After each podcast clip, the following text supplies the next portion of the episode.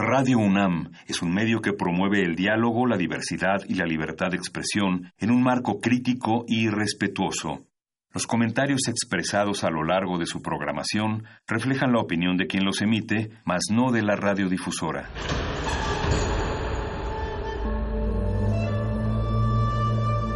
Un templo para la apreciación del ser mediante el sonido. mediante el sonido para nosotros. El sol sale durante la noche.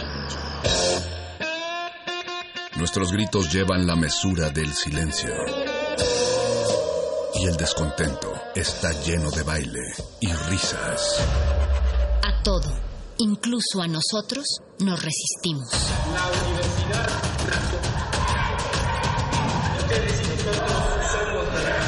Resistencia modulada.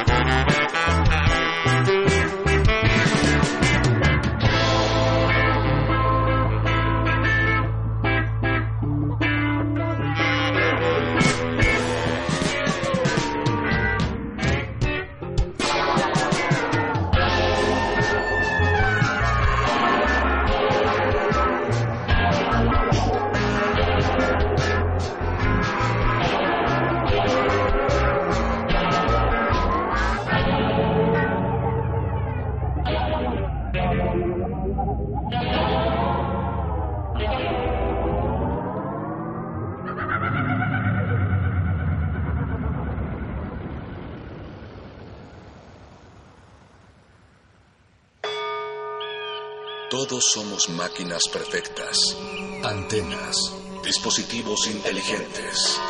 Somos la comunidad más grande de la historia. Somos la comunidad más grande de la historia. La tecnología es abrumadora. Aquí puedes usarla a tu favor. Resistor. Resistor.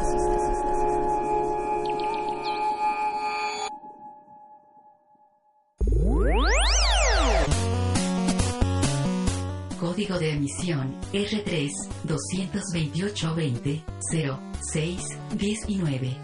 Inicia secuencia sobre la sociedad conectada. Podemos definir a la sociedad conectada como personas, cosas e interactividad. Todos estos elementos crean un nuevo mundo, un mundo diferente. Hoy podemos comunicarnos entre personas de un lado al otro lado del planeta en un instante.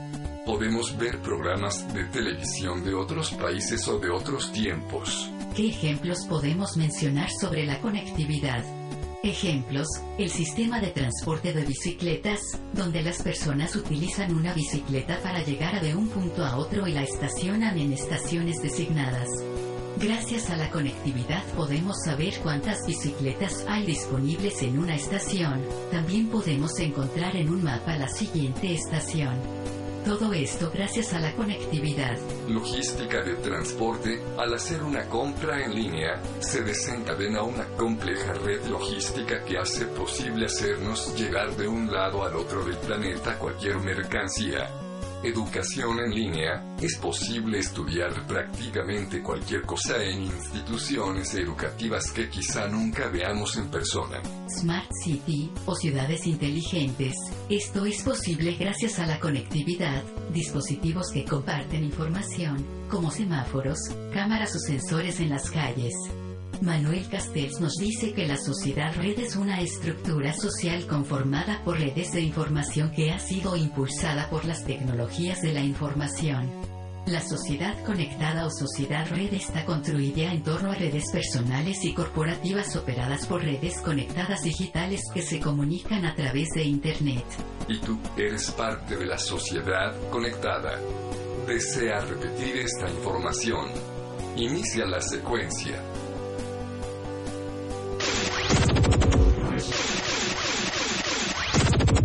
Resistance. Resistance. Resistance.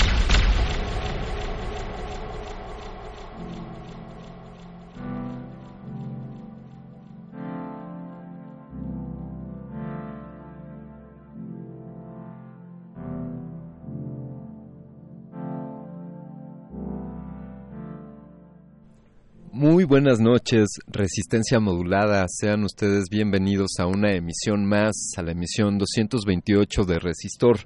Esta, la sección de ciencia y tecnología favorita de todos ustedes, la sección de ciencia y tecnología de Resistencia Modulada y de Radio UNAM. Los invitamos, seguramente nos estarán escuchando eh, por alguno de nuestros canales, quizá por el www.resistenciamodulada.com o por www.radio.unam.mx. Quizá nos estén escuchando por el 96.1 de frecuencia modulada o quizá estén escuchando el podcast disponible en radio.unam, donde seguramente esta será una cápsula en el tiempo.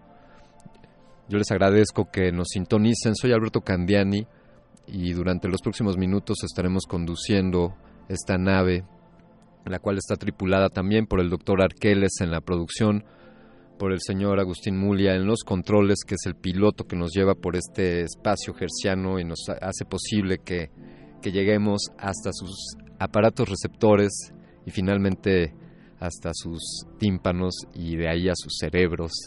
Esta noche, esta noche que por cierto es la última noche de la primavera de este año, a partir de mañana nuestro nuestro nave, nuestra nave espacial, este planetita, el que llamamos nosotros Tierra, no es, comenzará a girar, bueno, continuará su, su proceso de traslación alrededor del Sol, pero estos próximos meses, los próximos tres meses serán los meses más cercanos al Sol, así que, pues en teoría ahí vienen los calores, las lluvias, así que una despedida a la primavera y que venga, que venga el verano.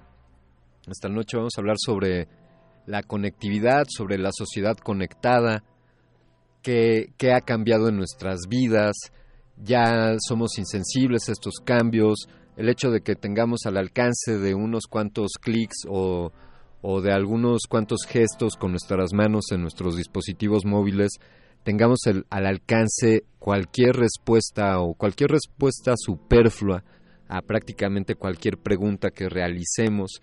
¿Es esto en verdad el conocimiento o simplemente, simplemente es un acercamiento superficial? Eso en cuanto al acceso de información. También vamos a hablar sobre los dispositivos que están conectados ahora a Internet. Cada vez son más, el Internet de las cosas está llegando gradual y súbitamente a nuestras vidas.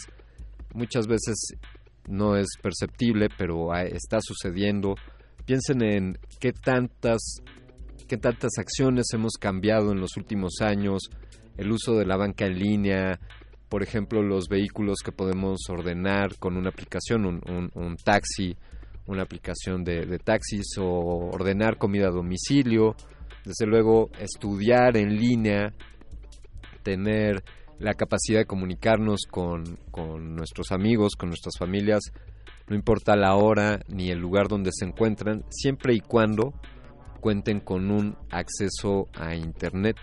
Efectivamente, esta, esta nueva revolución, consideramos aquí que esto es parte de la cuarta, de la cuarta revolución industrial, la automatización, la conectividad, el acceso a los datos, los datos que se generan cada día por los dispositivos que estamos utilizando, por los dispositivos que están instalados en las calles, los semáforos, las cámaras, desde luego los satélites, los satélites que nos ofrecen, por ejemplo, imágenes, imágenes del planeta casi en algunos casos en tiempo real. Todo esto es parte de la sociedad conectada. Desde luego a la sociedad conectada la conforman pues los dispositivos, la conectividad, el internet y sobre todo, desde luego, parte imprescindible, nosotros los usuarios platiquen con nosotros, díganos cuál es, cuál es su punto de vista sobre este tema de la conectividad. Las preguntas podrían ser cuánto tiempo paso al día conectado a Internet o incluso paso algún momento sin conectarme a Internet. Quizá ya estemos ahí en ese, en ese punto en el que pasamos más tiempo conectados a Internet, pasamos más tiempo comunicándonos con las personas que queremos vía nuestros dispositivos o nos damos los espacios para comunicarnos en persona, para tener una conversación, para ir a tomar un trago con, los amigos o para encontrarnos en las calles, en las plazas o en los parques o preferimos que tanto hemos permutado esas experiencias con la experiencia de estar detrás de una pantalla, eh, screenagers llaman algunos estas generaciones donde pasamos buena parte de nuestros días frente a un monitor o varios, porque puedes estar frente a la computadora, más el teléfono celular y, si algunos todavía ven la televisión, pues ahí están puras pantallas, pura conexión. Esto es bueno, es malo.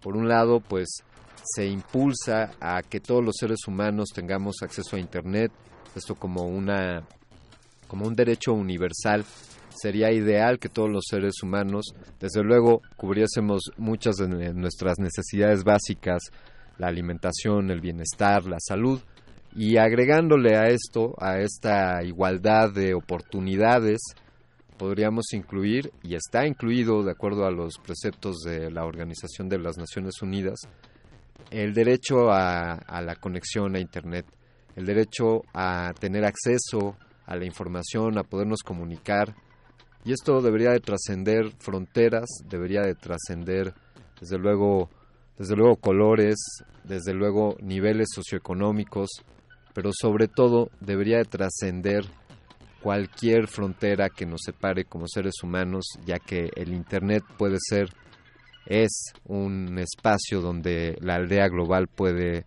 puede encontrarse y puede generar quizá una nueva forma de, de ver el mundo. Vamos, vamos a escuchar algo de música. Esto, esto es parte del trabajo del señor Moby, quien trabajó con el animador Steve Cutts. Ellos desarrollaron una animación, les recomiendo que vean el, video. Es una animación en 2D, son dibujos animados, muy al estilo de, de los primeros temas de Walt Disney, pero hace una crítica ahí severa a, a este mundo en el que estamos permanentemente conectados. Vamos a escuchar a continuación Are You Lost in the World Like Me de Moby. Estás en Resistor.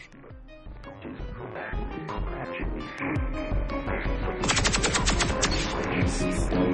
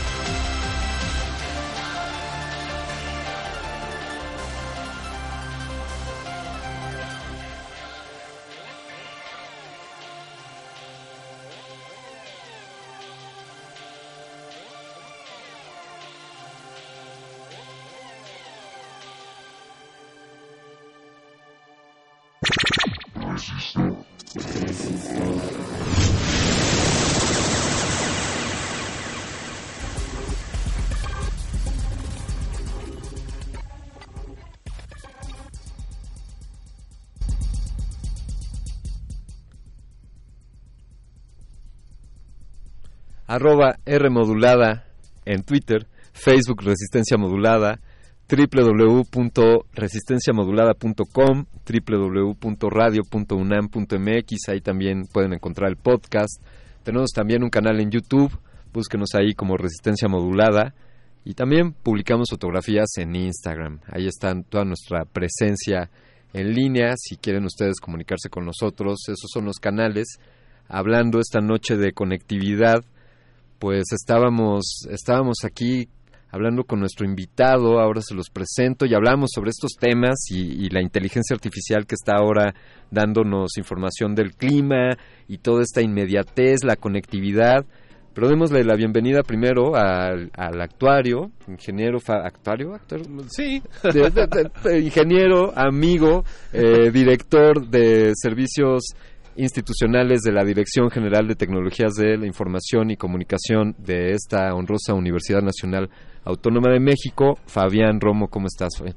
Con mucho gusto de saludarte a ti, a tu audiencia y gracias por la invitación nuevamente. Gra gracias, Fabián. Pues tú eras la persona indicada bueno, así entre nos dije, bueno, conectividad, pues un millennial sería el ideal para, para decirme cómo se vive la conectividad, pero quizá no sería el adecuado para decirme qué es la conectividad, ¿no? Quizá el millennial o los post-millennials pues ya la tienen asumida, ya es parte de sus vidas y no se percatan o no conciben un mundo diferente a ese, pero ¿qué podríamos decir de, de esta sociedad conectada, qué es la conectividad, cómo ha evolucionado, qué, qué, es este nuevo ente que podemos llamar sociedad conectada, Fabián. Pues es un fenómeno que se ha venido dando, sin lugar a dudas, eh, por el efecto del crecimiento de las tecnologías de información y comunicación. Todo lo que llamamos el cómputo, las telecomunicaciones, la Internet como el principal representante de ello, las redes sociales. Y de hecho ya estamos en esta etapa desde hace algunos dos o tres años en la llamada época de la hiperconectividad todo este movimiento se desata a finales de la década de los noventas, eh, inicio de este siglo, cuando, particularmente en el gobierno de los Estados Unidos, en la, en la administración de Clinton, Al Gore habla de la supercarretera de información. Y de lo que se hablaba fundamentalmente era de permitir garantizar que cualquier ciudadano tuviera la posibilidad de conectarse y comunicarse a través de estas redes de datos prácticamente en cualquier lugar. Es entonces cuando vemos el, el, despliegue de una serie de tecnologías empezando por la Wi-Fi. Eh, ya no era solamente estar conectado a través de un cable que llegara a la casa, a la oficina y demás, y que era nuestra primera, la primera generación de la conectividad, sí. Sino ya esta conectividad ubicua en todos lados, gracias fundamentalmente a los servicios inalámbricos. Por un lado la Wi-Fi y por el otro lado las redes celulares eh, ha evolucionado esta conectividad que no es otra cosa más que el estar conectado a una red mundial. La red mundial por antonomasia es la Internet. De acuerdo. Y esto lo, lo, que nos ha permitido es que, claro, con la proliferación a partir de el 2005-2006 de los smartphones, eh, con el primer modelo de ellos más sofisticado que fue el iPhone, eh, pues ya estamos hablando de cantidad de aplicaciones y de servicios que a través de las diversas generaciones de tecnología tanto Wi-Fi, que ya pasó de la frecuencia de 2.4 GHz ahora a 5 GHz, que obviamente permite conectar más dispositivos a mayor velocidad, y las diversas generaciones de tecnología móvil, como lo ha sido 2G, 3G, 4G, y estamos ya en el brinco literalmente de llegar en menos de dos años, al menos en nuestro país, a la tecnología de 5G. Eso es lo que llamamos la conectividad y la hiperconectividad, es alta disponibilidad de estar conectado todo el tiempo en todo, en todo, el tiempo, en cualquier lugar, idealmente es una, una, de las aspiraciones, ¿no? Que todo el planeta estuviese bañado por la señal de eh, cualquier señal de, de, frecuencias que nos permitan conectarnos a, a Internet. Pensaba en, eh, recordarás seguramente hace unos meses esta antena que se le cayó a Google eh, aquí en el estado de Morelos. Por ahí hubo un periodicazo primero que no sabían si era nave extraterrestre o o algo y, bueno, venía un, una leyenda en el dispositivo, son unas antenas que elevan a 20 kilómetros de, de, altitud con unos globos y ahí estaba eh, la señal de, por favor, devolver esta antena a Google. Eh, Google, Facebook, por mencionar a algunos de los, de los grandes monstruos, tienen un gran interés en que en que esto suceda, no, no es meramente, es meramente altruista este interés el que todo el planeta tenga acceso a internet o qué otros intereses hay detrás de, de ello. Bueno, si consideramos, Alberto, que ya hay totalmente una transformación de la economía mundial, lo hemos visto más en los últimos días, bueno, siempre todo el tiempo, pero cada día aparecen más cosas y lo último que apareció fue nada menos la nueva moneda que un consorcio liderado tecnológicamente por Facebook tiene de esta, esta criptomoneda llamada la Libra, pues no lo hacen por una cuestión netamente humanitaria, ¿no? De decir, ojalá y todos los humanos se comuniquen y compartan datos y demás. A ver, siempre lo hemos dicho, las redes sociales, todo esto es un negocio. A alguien le beneficia de alguna manera. Hablar de la hiperconectividad o la ubicuidad de la conectividad en cualquier lugar, en cualquier sitio, en cualquier momento, es porque a alguien le beneficia y por ello invierte en eso. Incluso ha habido discusiones, creo que el, el, presidente de la República estaba comentándolo ayer o hace un par de días, al respecto de que las empresas de telecomunicaciones generalmente invierten donde hay un mercado, lo cual suena bastante lógico, porque poner, por ejemplo, conectividad en el desierto de Altar, como para conectar a las iguanas, pues este no suena como demasiado negocio. Sin embargo, existen equilibrios en todo esto. Por supuesto, hay comunidades muy dispersas en todo el mundo, no solamente en nuestro país, en donde hacer llegar estos enlaces a través de torres de celulares, enlaces de microondas, canalizaciones de fibra óptica, todos estos son medios que soportan esta famosa conectividad. Sí. Incluso enlaces satelitales, que son de los más caros, es el tipo de conectividad más cara, eh, en algún momento se pensó hace algunos años en poner una enorme nube de satélites de órbita baja en lugar de órbita geoestacionaria para permitir que incluso dispositivos portátiles, smartphones y demás llegaran directamente al satélite, lo cual era una inversión increíblemente cara y poco rentable para lo que el costo hubiera significado al usuario final.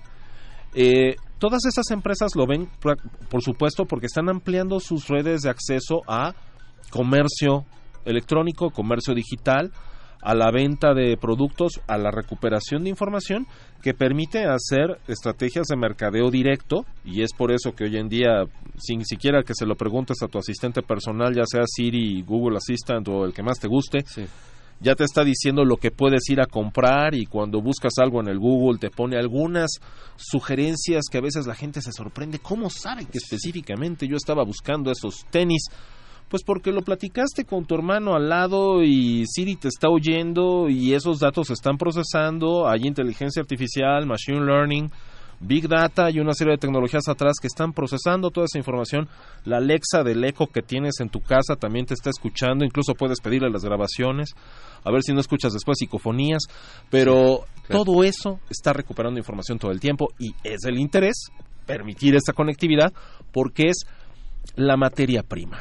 Es lo que permite que estas empresas crezcan, se desarrollen y sigan teniendo mayor dominio sobre todos estos ámbitos de la nueva economía. Es, al grado tal ese interés o el beneficio, la, el tamaño de la tajada que ellos estiman que podrían incluso, es decir, eh, pueden incluso invertir en toda esta infraestructura.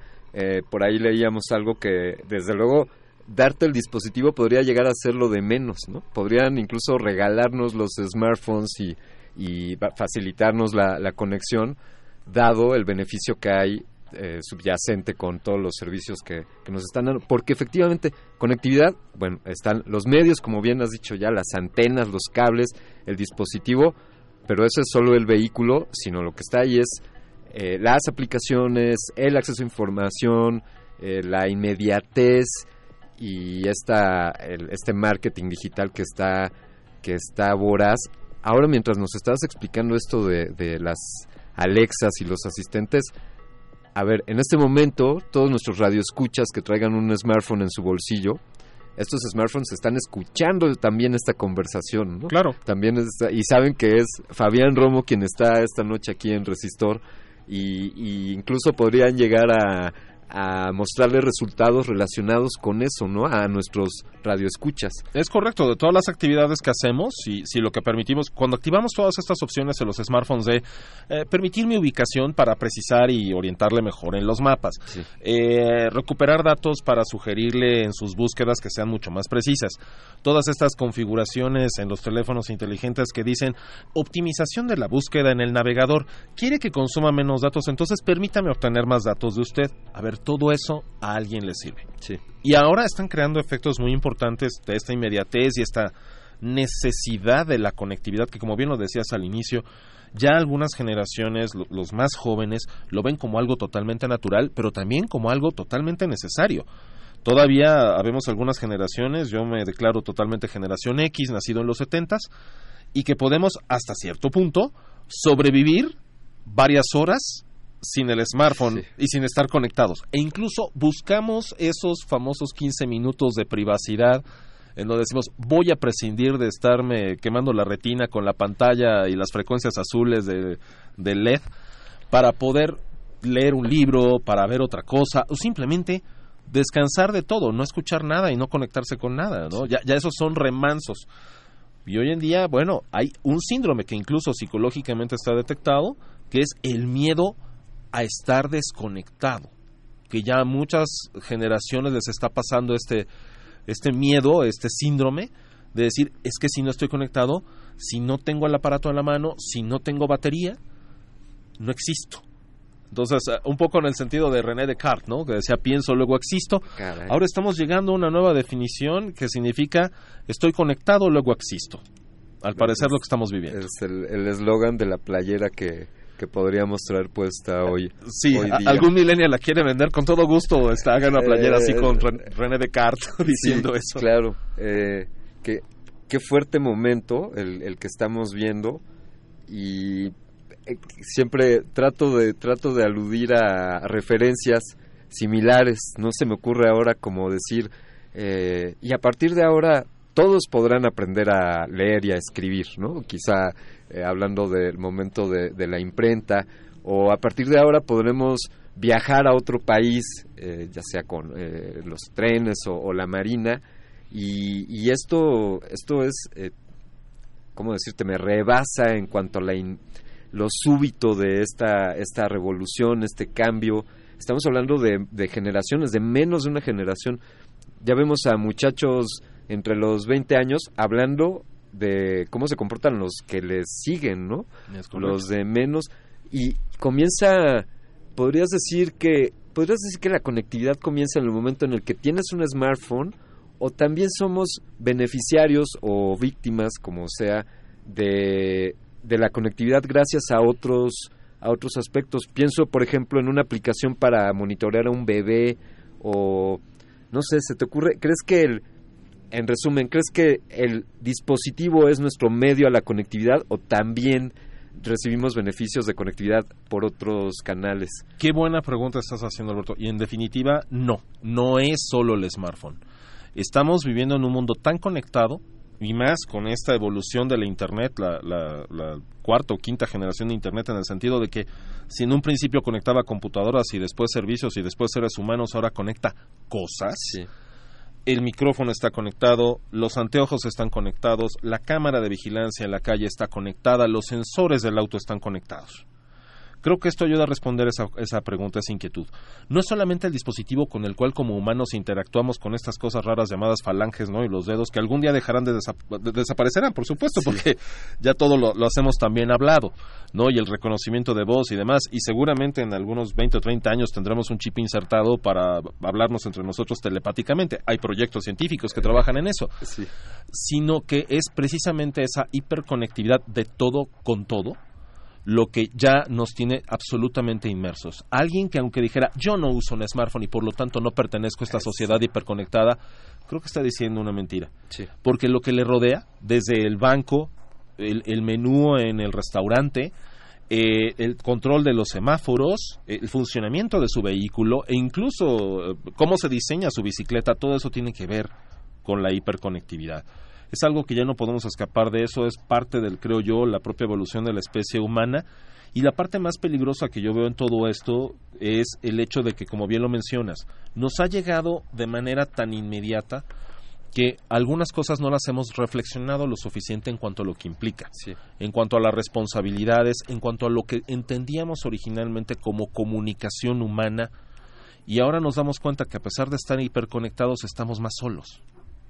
Y eso creo, eh, la gente está más aislada, es horrible ver familias en un restaurante reunidas para una comida y que no se ven entre sí y todo el tiempo es con el teléfono. Antes convocabas una reunión en el trabajo y todo el mundo pues discutía, tomaba notas, etcétera. Ahora todo el mundo está viendo pantallas.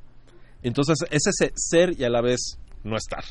totalmente y eh, yo no sabría identificar en qué momento, eh, creo que lo hago, ya hablando, eh, perdónenme esto, pero un poco en lo personal, en qué momento sí hay personas con quien tengo una conversación, como contigo en este momento, y, mi atención está, nuestra atención está puesta en nuestra conversación, ¿no? Que es de lo que hablas y, y, en algún momento era un poco falto de educación distraerte para atender algo en el celular.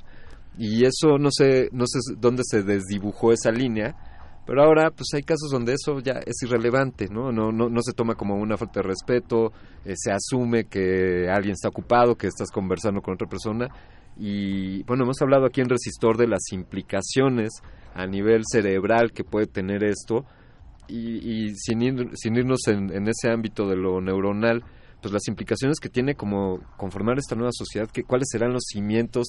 Sé que no eres sociólogo, pero desde tu punto de vista, pues como humano y como tecnólogo, estos son los cimientos de una sociedad que, que no sabemos qué, qué valores tendrá o qué, qué tipos de convivencia interpersonal.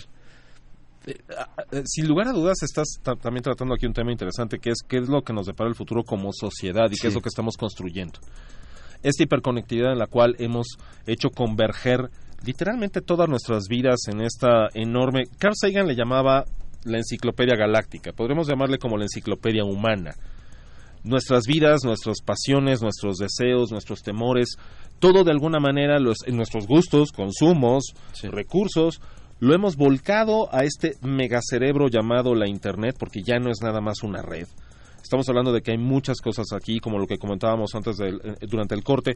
Ahora un sistema de inteligencia artificial llamado Watson de, de IBM es el que te da el estado del tiempo y ya con precisiones muy interesantes, ¿no? Todo el tiempo se están analizando datos para encontrar patrones de consumo, mejorar la economía o empeorarla, ¿no? Depende de cuáles son las intenciones. Pero sí, yo creo que sin lugar a dudas, y como bien dice, sin ser sociólogo, yo lo que he visto a lo largo de estos poco más de tres décadas que me he dedicado a esta parte de, tecnología de información, es cómo se ha transformado el concepto, te digo, de la propia comunicación e interacción humana. Lamentablemente, sí lo tengo que decir, veo esta sociedad cada vez más sola, hiperconectada, pero más individualizada. O sea, el individuo sintiéndose como parte de un gran escenario y difícilmente reflexionando muchas de las cosas que está viendo. Lo vemos nada menos en el caso de las fake news, eh, de los chismes a través del WhatsApp, de estos mensajes que se esparcen por el planeta en cuestión de segundos. ¿Qué pasó con la reflexión? ¿Qué pasó con la crítica? ¿Qué pasó con ese diálogo cara a cara, con el ver a los ojos a la otra persona, con el entender ese lenguaje corporal, este, el entorno, etcétera? Entonces, sin lugar a dudas, no estoy diciendo que esto sea malo. Lo que estoy diciendo es claro que está cambiando, claro que va a cambiar. Y me recuerda un pasaje de la última novela de, Dan Brown, la de este, El origen, cuando habla de esta nueva, no quiero espolear el libro para quienes no lo hayan leído, pero este, pero habla de una nueva especie, ¿no? Y que le llaman el, el Technium. Al parecer hemos creado una nueva especie. Y esta nueva especie no sabemos si va a reemplazar a la humanidad o vamos a convivir con ella como con los demás géneros y reinos de la naturaleza. ¿No? De hecho, Dan Brown lo cita como un nuevo reino de la naturaleza, así como los vegetales y los animales, el technium. Entonces, me llamó mucho la atención cuando leí esa novela porque muchos elementos encontré muy similares a lo que estamos viviendo y que al fin y al cabo, más con el hecho de la inteligencia artificial, y si combinas a humanos artificialmente inteligentes, eh, es un reto que tenemos que discutir y tenemos que realmente reflexionar y encontrar una- un camino que realmente nos haga mejores seres humanos, no mejores consumidores de tecnología. Esa es, esa es una gran reflexión. Eh, Fabián, si me permites, pongamos algo de música, porque esta conversación se está poniendo muy buena. Pero los invito a seguir escuchando Resistor, a interactuar con nosotros. Si tienen preguntas para nuestro invitado, arroba R modulada. Estamos con Fabián Romo, de la Dirección General de Tecnologías de Información y Comunicación de la UNAM. Vamos a escuchar a continuación. Esto es de 1981, del sello discográfico Barking Pumpkin Records algo de rock progresivo, de hard rock dicen por ahí, de Frank Zappa, del señor Frank Zappa, You Are What You Is. Estás en Resistor.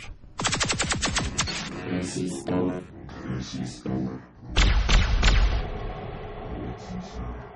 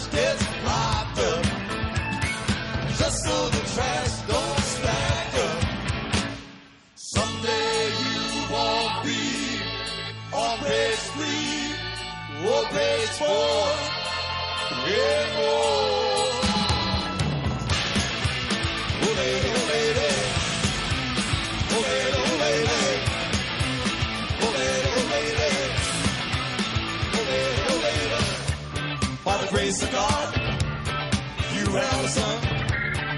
He's the one and only one. He grew up and by and by he came to be a beautiful guy.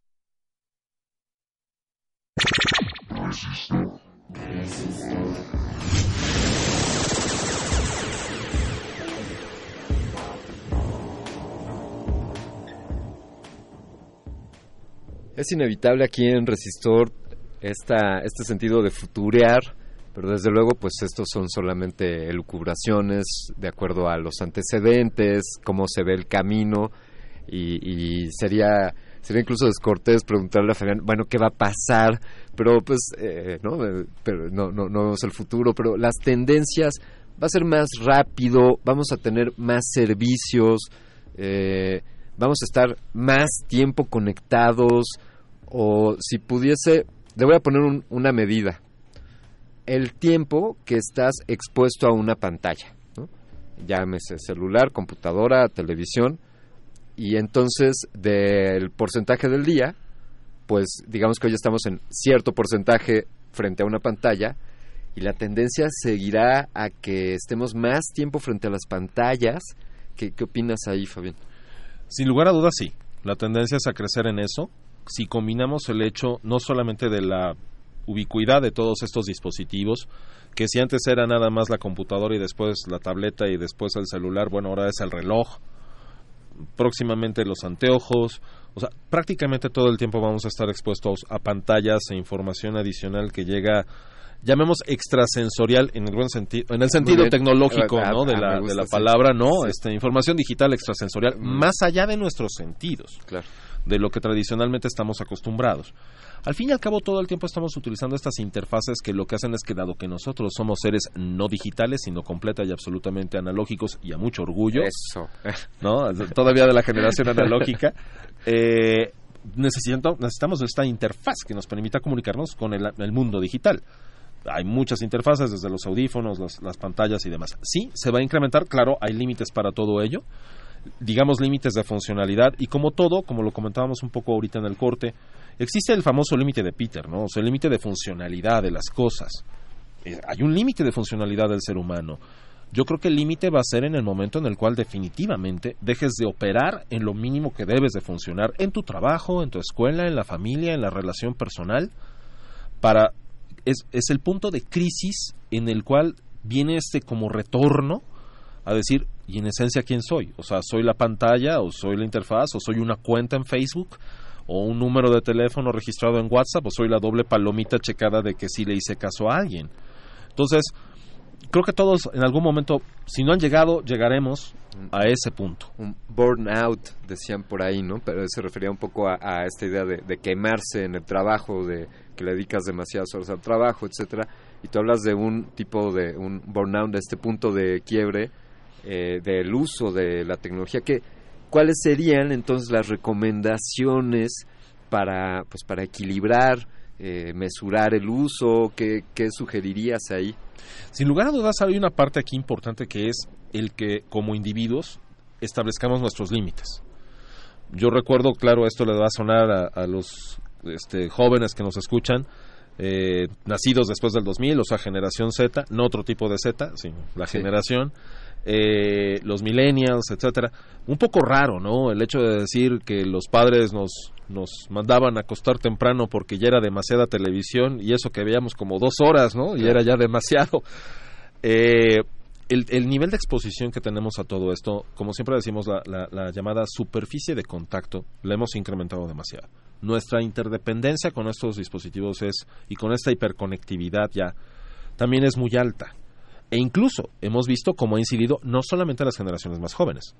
Hay generaciones todavía de baby boomers y demás que han encontrado en las redes sociales una manera de seguir interactuando con su entorno. Jubilados que si les quitas el Facebook se sienten los seres más solos del planeta. Eso también hay que entenderlo. A lo que voy es, punto número uno, definir cuáles son nuestros límites.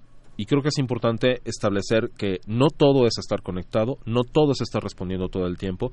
Y de verdad, ni se va a acabar el mundo, ni se van a acabar las redes sociales, ni nos vamos a acabar toda la información que se publica todo el tiempo. Recordemos que cada dos años la humanidad duplica toda la información que empezó a generar desde los sumerios. Cada dos años lo estamos duplicando. Es imposible de procesar eso. Cada día nosotros consumimos tanta información como toda la información que un ciudadano europeo leía en toda su vida en el siglo XIX. Eso es lo que nosotros tenemos acceso por día. Entonces, el nivel de exposición a la información es brutal. Y ahí es donde debemos de entrar en qué somos como, como individuos y eh, delimitar nuestros límites, para la redundancia, establecer nuestros límites, perdón, y decir, hasta aquí llego, sí, apago el teléfono a las X de la noche, establecer horarios incluso para cuando contesto, si no se vuelve un caos. Si estamos en esta inmediatez que nos obliga a la hiperconectividad y a la cual también ya sabemos que incluso antes era causal de divorcio si te mandaban un anónimo o alguien te veía y te tomaba una foto, ahora prácticamente es si no pones la doble palomita azul, ¿no? O sea, ya es no me haces caso, ¿no? Eh, transformar eso en algo que sea mucho más de acuerdo a lo que somos como seres humanos. Hemos dependido tanto, eh, eh, eh, estamos dependiendo, mejor dicho, tanto de estas cosas que por supuesto llega un momento en que nos perdemos a nosotros mismos. Y se los digo ahora sí que habiendo trabajado tantos años en esto porque también he pasado por eso no es, es como si hablaran a los alcohólicos Eh, anónimos no ahí- me sentí, nos vemos Entonces, en el grupo de... le podemos llamar el- el- este grupo nuevo de los usuarios anónimos este, de tecnología de información en el cual hemos consumido tanto de tecnología de información, en algún momento, como bien dices, llegas a este burnout, a este punto de, de crisis, es decir, a ver, hay límites. Debes de, darte el momento de ir a un cine, de pasear por un parque, de respirar y no de estar viendo una pantalla todo el tiempo, ¿no? Porque si no nos convertimos en los esclavos de la pantalla. En lugar de que sea algo que nos ayude a mejorar en nuestras profesiones o en nuestros estudios o en nuestro trabajo. Exactamente, ese- esa es ahí la, la premisa. Creo que sería muy sano, eh, es, como bien has dicho, establecer horarios. Como, pues como es un horario de trabajo, pues eh, las personas que trabajan en una oficina en tales horarios, tiene una razón de ser que, que trabajes dentro de ciertos horarios ciertos días a la semana, ¿no? El, sistema no nos pone a trabajar 18 horas al día porque pues, tendríamos que dormir, así como tenemos que tener nuestros espacios para los alimentos, pues así debería de ser nuestro acercamiento a la tecnología. Se me ocurría el domingo sin de, como decías en el corte, me apago, me apago un día a la semana o me apago tales horas o incluso pongo en el WhatsApp, yo respondo mis WhatsApp entre tal y tal hora, ¿no? A, a menos que fuese una emergencia. Así es. En algún momento dejó de, de, de verse eso como una emergencia. Yo recuerdo que recibías una llamada en la noche hace 20 años y, era, ¿no? Al- al- Algo pasó, Algo pasó, es algo algo- importante claro. eh, y, y ahora pues no, no, no hay horario, no hay discriminación. No llega cualquier cosa en cualquier minu- minuto y más con estos grupos que ya se hacen en las redes sociales y de pronto te das cuenta de lo que le llamaba eh, eh, Humberto Eco la trivialización de la información en la cual dices, ¿y esto para qué me lo enviaron? ¿Qué es lo que resulta? Que entonces llegas a una crisis del absurdo de la comunicación porque no es comunicación, se convierte en basura. ¿Cuántos no conocemos, incluso muchos de nosotros, que te meten en ciertos grupos y dices, ay por Dios, perdón, lo mu- perdón por el término, lo muteo, o sea, le quito las alertas y hay a ver qué año lo veo, porque están diciendo pura cosa que a mí ni me interesa, o terminas saliéndote del grupo, o ya ignorándolo por completo. Entonces, el propósito de eso se desvirtúa por completo. Ya no está siendo un medio de comunicación, sino de distracción. Y no te estás enfocando en lo que realmente debes de hacer y no te está ayudando en nada.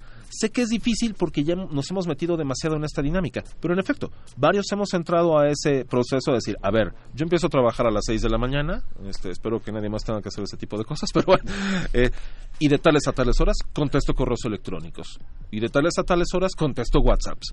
Claro. Y de tales a tales me meto a ver los medios en línea, periódicos, noticias y demás, y es programar mejor nuestras vidas, porque si no nos estamos convirtiendo en los esclavos de lo que me quieren poner en cualquier minuto.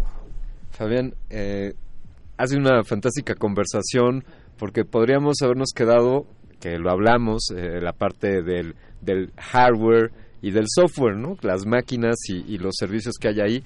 Y tornamos nuestra conversación a hablar del, del humanware, decían los textos ahí de informática.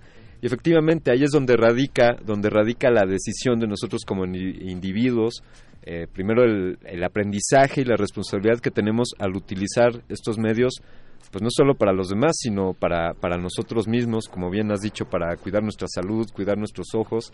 Y gracias, queremos agradecerte por, por habernos, por haber llegado aquí, a pesar de que estés desde las 6 de la mañana dándole a esto de, a esto de la tecnología. Fabián, ha sido un verdadero gusto platicar contigo. Gracias a ti y a todo tu público, de verdad, pues que, que todo sea de mejor provecho para todos. Gracias, gracias. Pues ya, ya lo saben bien, en cuanto termine resistencia modulada a las 11 de la noche, apaguen sus smartphones, desconéctense, ciérrenle al WhatsApp y préndanlos hasta mañana. Yo quiero despedir esta emisión, no sin antes agradecer desde luego a todo el equipo de producción de Resistor, el doctor Arqueles, también a Paco de Pablo que ha llegado por ahí, a Pacho Raspi que también está por ahí, a Agustín Mulia, muchas gracias por la operación. Yo me despido y te agradezco sobre todo a ti, a ti por sintonizarnos cada semana. Espero que estés con nosotros el próximo jueves a las 8 de la noche. Vamos a despedir esta emisión con algo del señor Jack White. Esto es Connected by Love. Yo soy Alberto Candiani. Esto fue Resistor. Esto es una señal.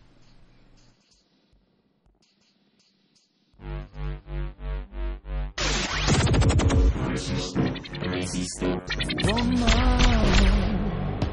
don't you know what I'm suffering from?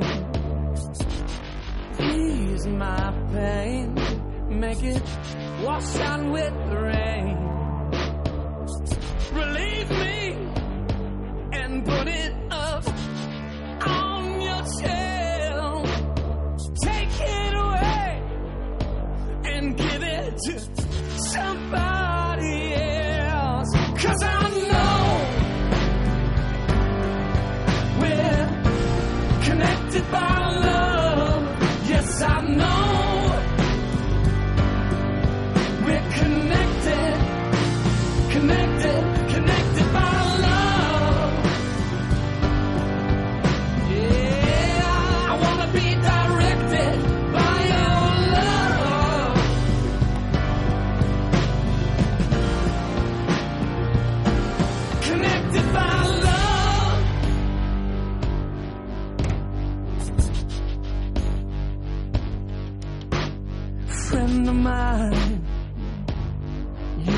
to know me best.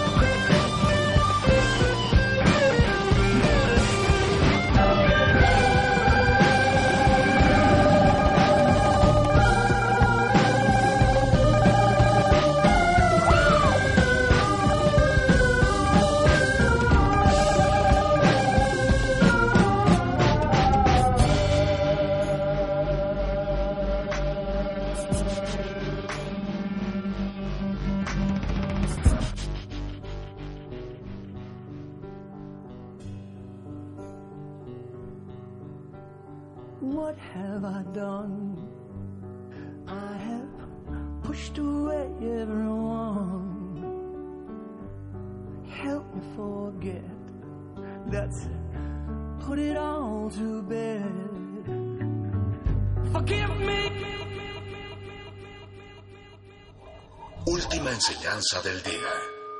Siempre hay que mirar las cosas desde el lado positivo. Si no lo hay, descarga la actualización. Descarga la actualización.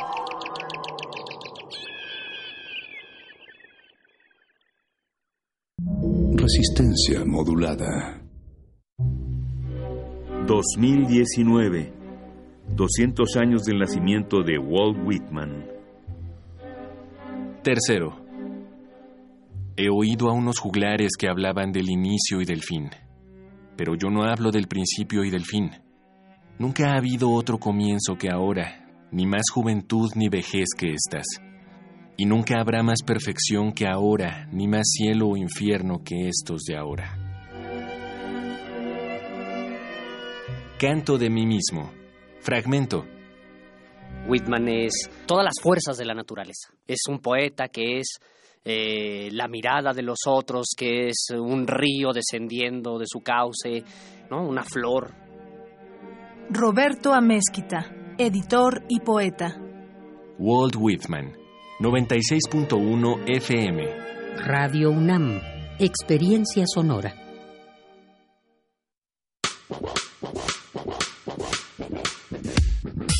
De abajo hacia arriba. De derecha a izquierda. Con muchas formas y colores pueden hacerte estallar, llorar y descubrir misterios. Llenos de creatividad con mundos e información a explorar. Llega a las instalaciones de Radio UNAM el Tianguis de la Diversidad Textual, Los Otros Libros. 21, 22 y 23 de junio en Adolfo Prieto 133, Colonia del Valle, cerca del Metrobús Amores. No te pierdas las actividades de este maratón radiofónico y literario. Los otros libros. Radio UNAM, Experiencia Sonora. Si tu terreno se encuentra cerca de zonas forestales, el riesgo de provocar un incendio es mayor. Cuando hagas quemas agropecuarias para preparar tu tierra, no lo hagas solo. Pide ayuda a personal capacitado o acude a las autoridades municipales. Infórmate de cómo hacerlo de forma segura. Amigo agricultor, que tu quema controlada no se descontrole. Si detectas un incendio, llama al 01800 incendio o al 911. Gobierno de México. De Alcorcón a los Balcanes. De Cabo Verde a la India. Se parte de este viaje por la música del mundo. Mundofonías. Una expedición de Araceli Zigane y Juan Antonio Vázquez. Sábados a las 18 horas por el 96.1 de FM. Radio UNAM. Experiencia sonora.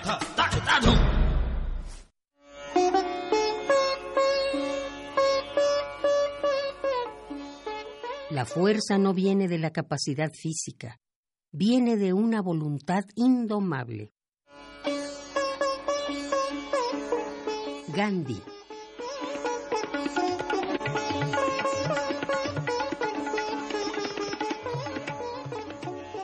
Radio UNAM, experiencia sonora. Resistencia modulada. Todos resistimos. sido la rebeldía indomable de miles. No nos va a detener. No va a haber paso atrás.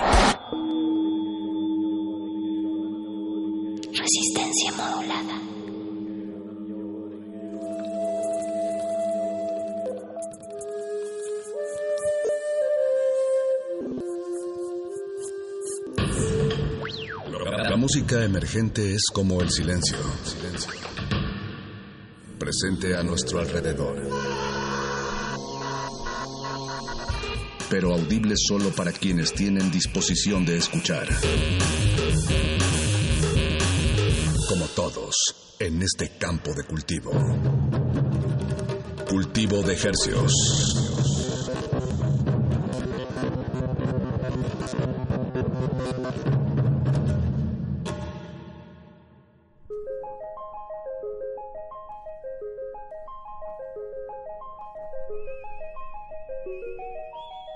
Organismos audiosensibles y radioceptibles inmersos en las ondas hercianas. Bienvenidos a otra emisión de Cultivo de Hercios. El peligroso invernadero musical de resistencia modulada que se atomiza y transmite todos los lunes y jueves a las 9 de la noche en compañía de ustedes y de música fresquecita que hacemos llegar hasta sus oídos. Por la comodidad del 96.1 de FM.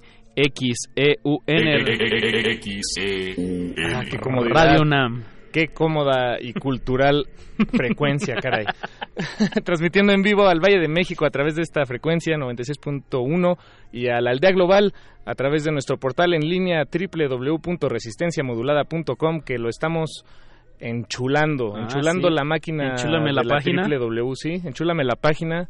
Este, ustedes no, no, no pueden apreciarlo en este momento, pero, pero a la brevedad lo, lo podrán ver, un sitio un poco este, más amigable. Claro. Y, y, pues va, va a quedar bonito. Y ahí pueden escuchar cualquier emisión, cualquier cosa que se ha transmitido a través de estas frecuencias. Ahí va a estar. Ahí va a estar. Ahí va a Pero estar. bueno, pues estamos celebrando el milagro de la música libre en el aire.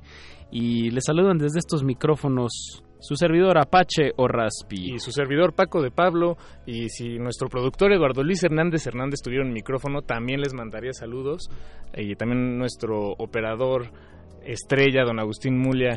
También les manda saludos. Dice, dice que no, pero, pero yo sé que, que sí. Y Alba Martínez. Alba en Martínez en continuidad. continuidad. Ese es el equipo que hace posible que, que esta sonoridad llegue hasta ustedes.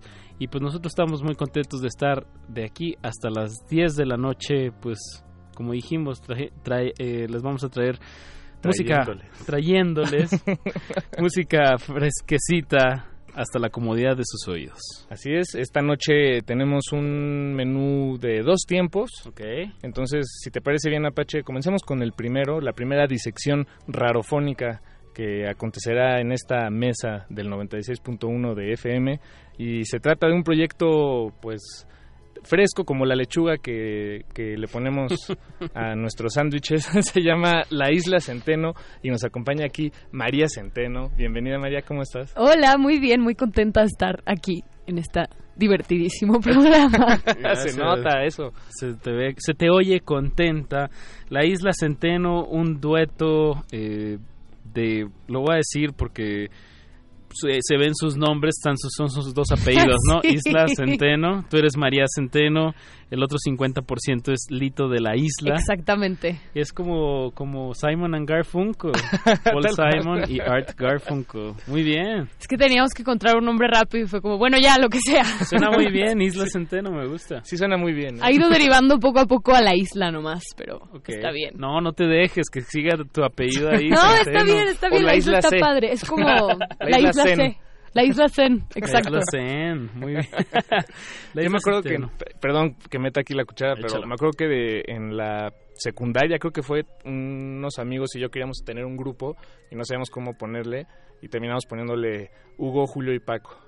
Gran nombre. Nuestros nombres así nada más. Gran nombre. Yo claro quería ver una banda que se llama Hugo, ¿Quién- Julio quién y lo Paco. hizo y lo capitalizó bien, Paco? Peter, Bjorn and John. Ah, claro, Peter, Bjorn and John. Es Sí. que es, es una buena idea. Es una buena No hay idea. que Un poco desecharla. dos milera, pero sí. Pero no hay que desecharla. Sí, dos milera, bastante dos milera. Exacto. Isla Centeno nace, digo, nace, nace en el momento en que se publica algo o cuando se empieza a tocar, María. Pues empezó de una manera muy extraña. Lito, Lito y yo somos de Guadalajara, pero Lito vive aquí en la Ciudad de México. Y el año pasado le dio una enfermedad en el corazón que se llama miocarditis, que es como una cosa que por mala suerte respiras y, y te da, que es una inflamación del corazón. Y entonces le dio esa cosa extraña y tuvo que ir a Guadalajara a casa de sus papás a tipo estar en reposo total. Es grave, o sea, suena... Sí, es súper grave. Es porque casi todo el mundo se muere de un infarto y dicen, ah, le dio un infarto, pero en realidad no es que haya nada mal en tu sistema cardiovascular, es que te dio un... es como un virus.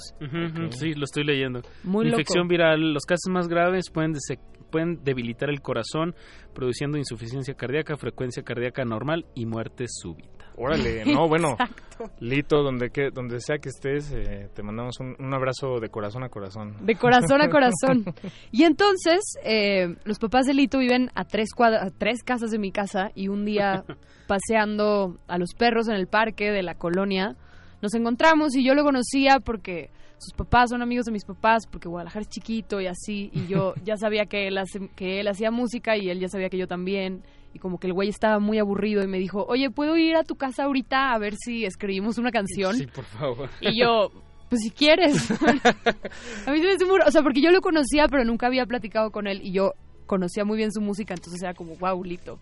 Total que vino y empezamos a escribir canciones y funcionó muy bien. Y como no tenía nada que hacer, me dijo al día siguiente como, ok, regreso mañana a las 11. Y es súper disciplinado, entonces a las 11 ahí estaba. Y escribimos una serie de canciones y las grabamos y ya que las grabamos dijimos, bueno, pues hay que sacarlas.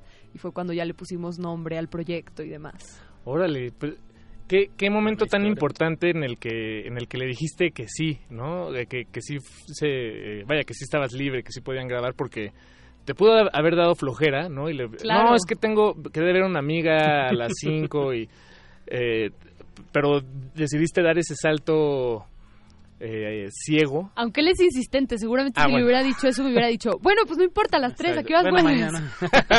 Entonces era más bien era inevitable. Sí, ¿no? era inevitable. Porque No, creo que él alguna vez sí fue como, vecinos, ay, no, mejor". qué hueva, ay, voy a venir otra vez. No puedo. Bueno, no importa, voy más al rato. Y es como, ok, pues, más al rato. Y, y, y cuan- cuan- cuando, te sientas, digo, te, te pregunto porque nunca he estado en esa situación, pero te sientas con un relativo extraño, digamos, o alguien con quien nunca habías tenido ese momento íntimo de, de ponerte a escribir música. Eh, ¿Cómo fue ese, ese, llamémosle, choque cultural musical? Pues Lito, bueno, fue Lito llegó y tenía una, una progresión de acordes y alguna especie de melodía y le empezó a tocar y, y a mí lo que más se me da es escribir em, como melodías y letras, entonces nomás empecé a cantar y todo lo grabamos en una nota de voz del celular. Y luego ya nomás es como volverlas a escuchar e ir bajando lo que funciona y luego volver a cantarla toda desde el principio con lo que ya medio definiste que va a quedar. Melódicamente. Ajá, melódicamente y también la letra, o sea, la letra y la melodía salen más o menos al mismo tiempo. Y entonces fusionamos muy bien porque nuestra forma de componer Lito casi siempre propone alguna estructura armónica como algún como mapa general Exacto. y entonces encima yo ya tengo como Y la melodía recorre ese mapa, ¿no? Va, viendo por dónde... No, mejor por acá. Y a ver, nos regresamos tantito y luego le intentamos por acá. Exacto, sí, es muy lindo, en realidad Sí, es bonito un proceso muy lindo, porque además creo que como la parte del proceso creativo que a mí me cuesta trabajo, Lito lo hace muy bien, y la parte que a Lito le cuesta trabajo, yo la hago muy bien. Entonces funcionó muy bien. Perfecto. Y la primera canción la escribimos en media hora y ya funcionaba, y fue como, bueno, pues sí podríamos seguir escribiendo canciones juntos. Bien, pues regalémosle a nuestra audiencia pues algo de islas de la isla Centeno, eh, su más reciente sencillo que se llama El Rezo. El rezo. Algo que nos quieras decir o la escuchamos y luego nos dices. Escuchémosla. Eso. Escuchemos. Escuchamos el rezo de la isla Centeno. No le cambie, estamos en de ejercicios.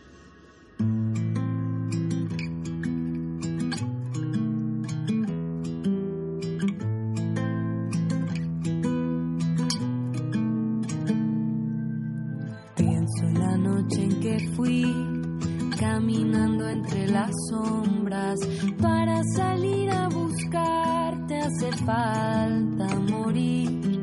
Y pienso en el frío y en ti esperando por mil horas. Lo único que me consuela es pensar en que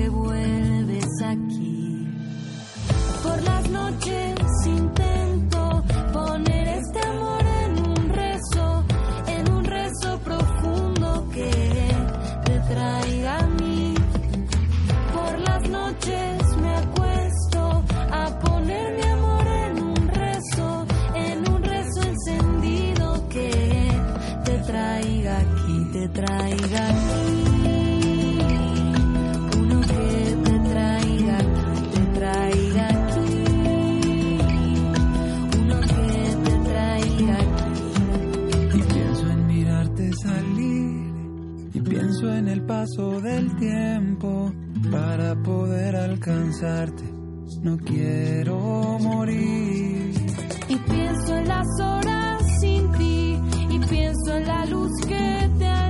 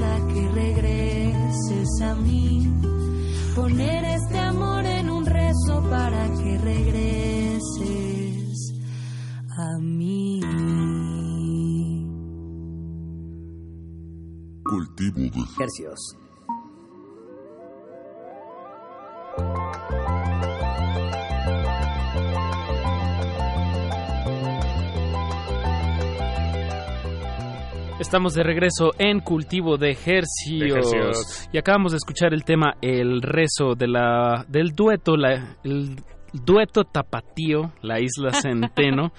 Eh, y en esta noche, en esta velada, nos acompaña María Centeno, el 50% de Isla Centeno.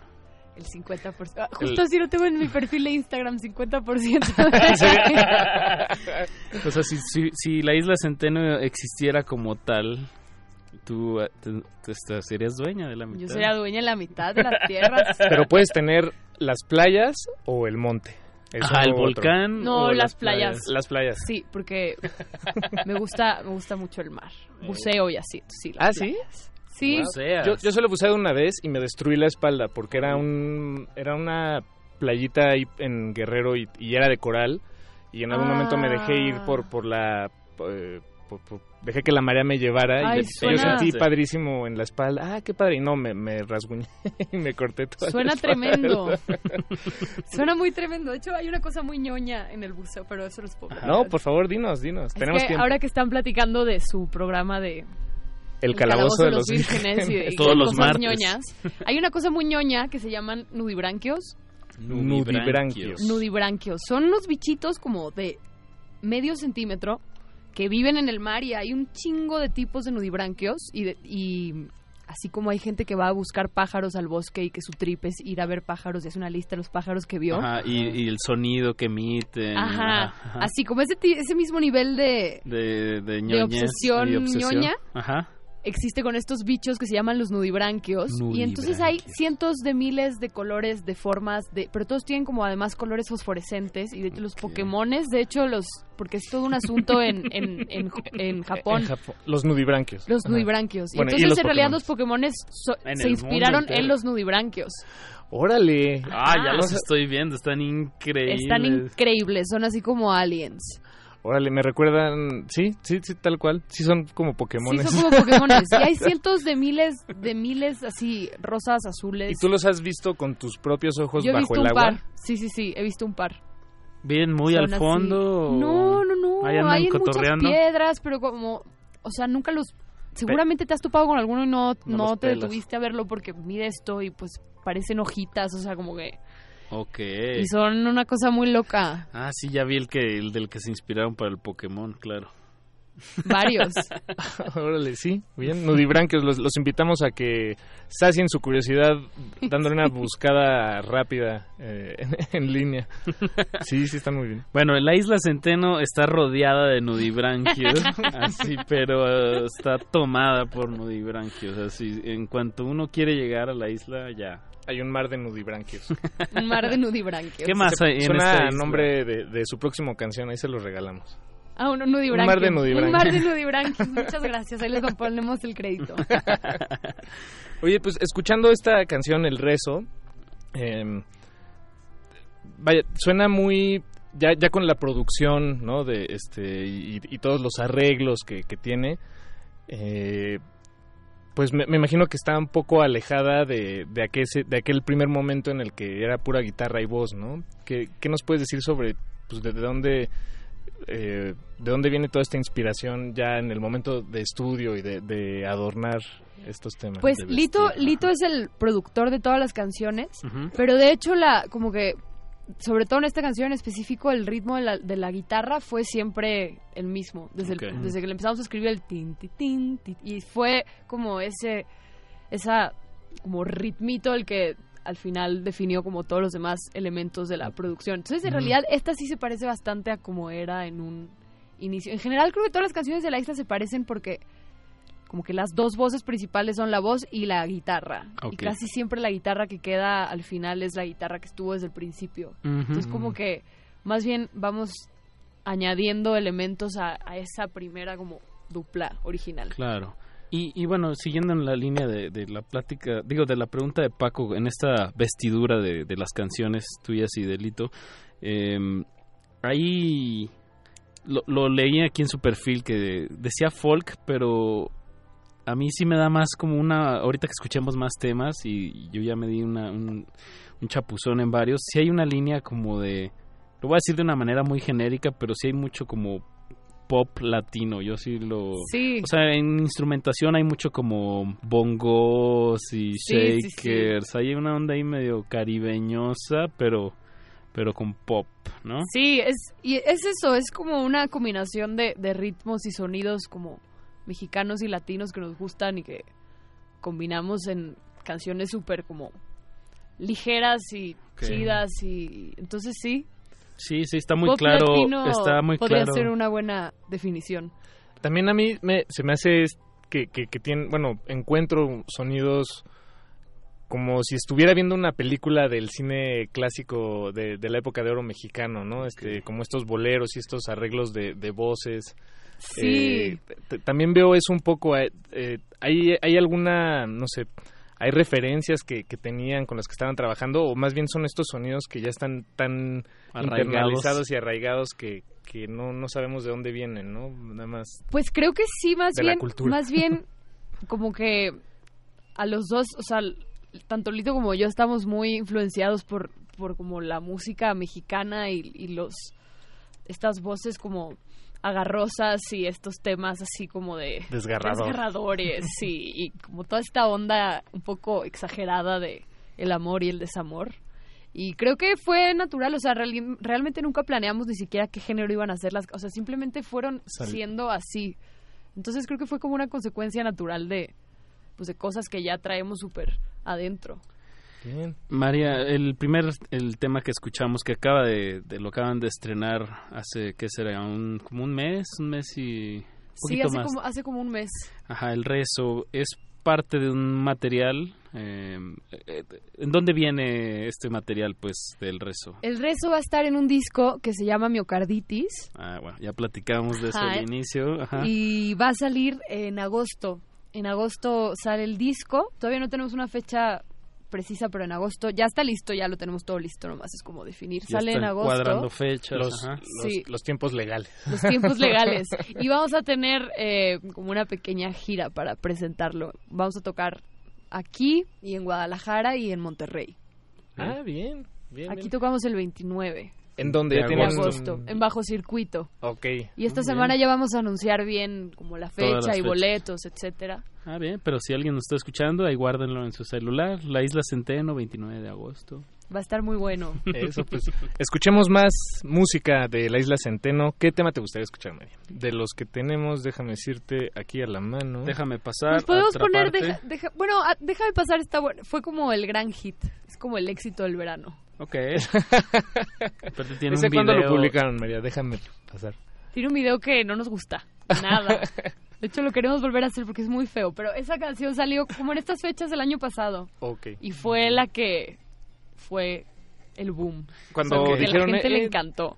Y, y ya habían decidido respuesta. tomárselo en serio antes de esta de, de grabar el ese tema y, y el video o todavía era un proyecto en el aire. Pues es Eh, que como los dos ya nos dedicábamos a la música, fue nomás como un proyecto más, pero sí es que desde el principio fue súper serio. Ok. O sea, siempre fue O sea, de- de, de- bueno, pues hay de que cómo sacar ustedes esto. toman la música, ¿no? Ajá, Claro. cómo ustedes la, Claro. la Es que- hacen y luego lo- todo lo que se tiene que hacer Es después que de sí, hacerla. es un ¿no? montón de chamba de oficina y de inversión, es mucha inversión, o sea, como que no lo haces de hobby porque sí requiere una inversión y el chiste eventualmente es dinero. recuperar la inversión. Eso. Entonces, si no te lo tomas en serio, es muy Estás difícil. tirando tu dinero. Sí, estás tirando tu dinero. Entonces, sí, siempre fue muy en serio y esta fue la primera canción que fue el gran boom. Venga, pues déjame pasar de la isla Centeno. Súbale a su radio, no le cambie. Estamos en... Cultivo de ejercicios.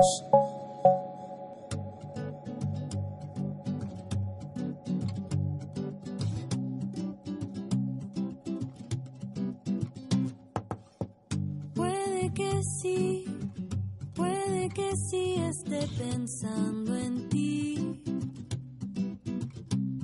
Y puede también, puede también que eso me trajo aquí. Y esto es así, cuando te atrapa la marea, flotas. Déjame pasar la lluvia contigo.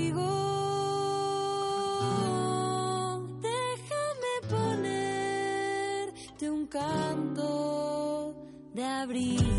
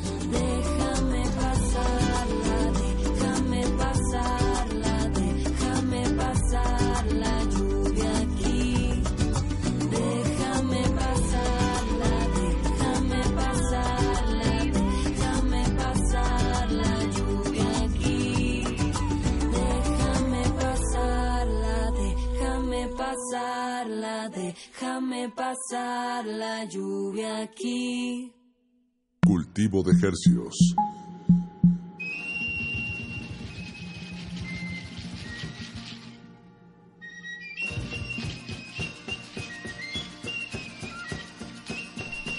Estamos en cultivo de ejercios, de ejercios.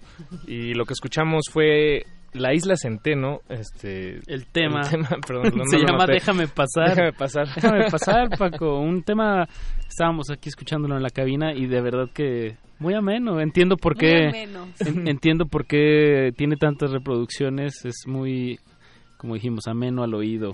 ¿Qué será el, eh, lo, lo- pues ese ingrediente que, que ameniza la música? Yo creo que las voces, o sea, si la voz, si, empezamos por la voz, eh, un, un tema puede ser Pero muy que el timbre o la melodía o de qué estás hablando. Sí, como el color de la voz, ¿no? O sea, Sí. que, que, sí, digamos, Janis Joplin no Es otra no, sensación. Es otra sensación, ¿no? Claro, Así más desgarradora. la garganta. Sí, creo que, creo que hay timbres como...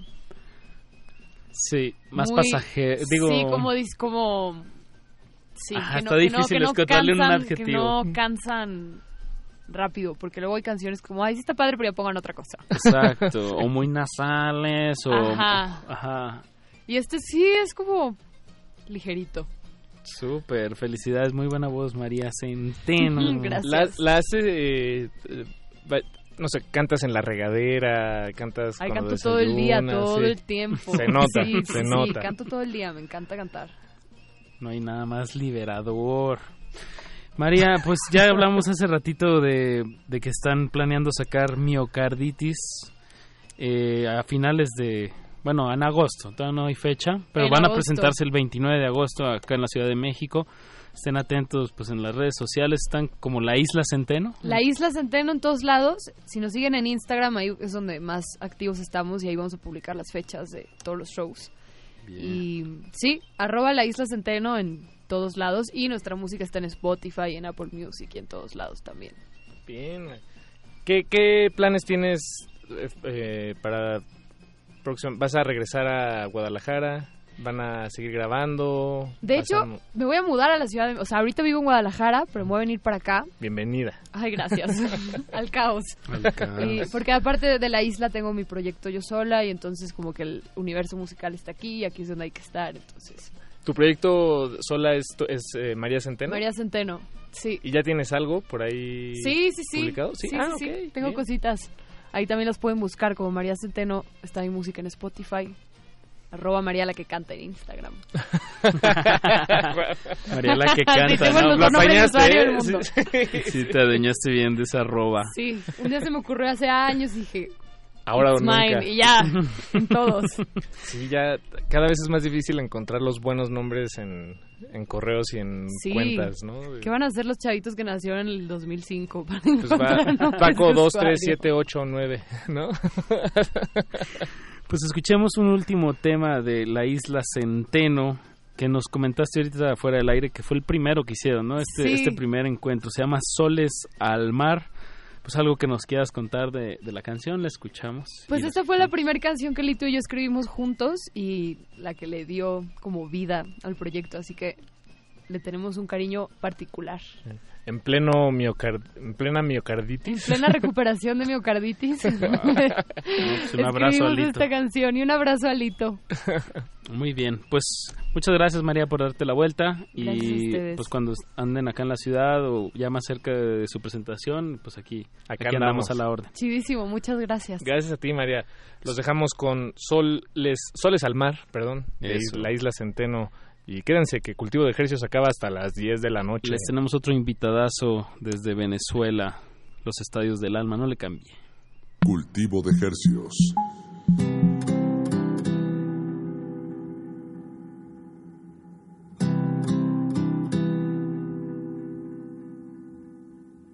Están aquí, entre las sombras callados y la alfombra recuerdos de tiempos mejores.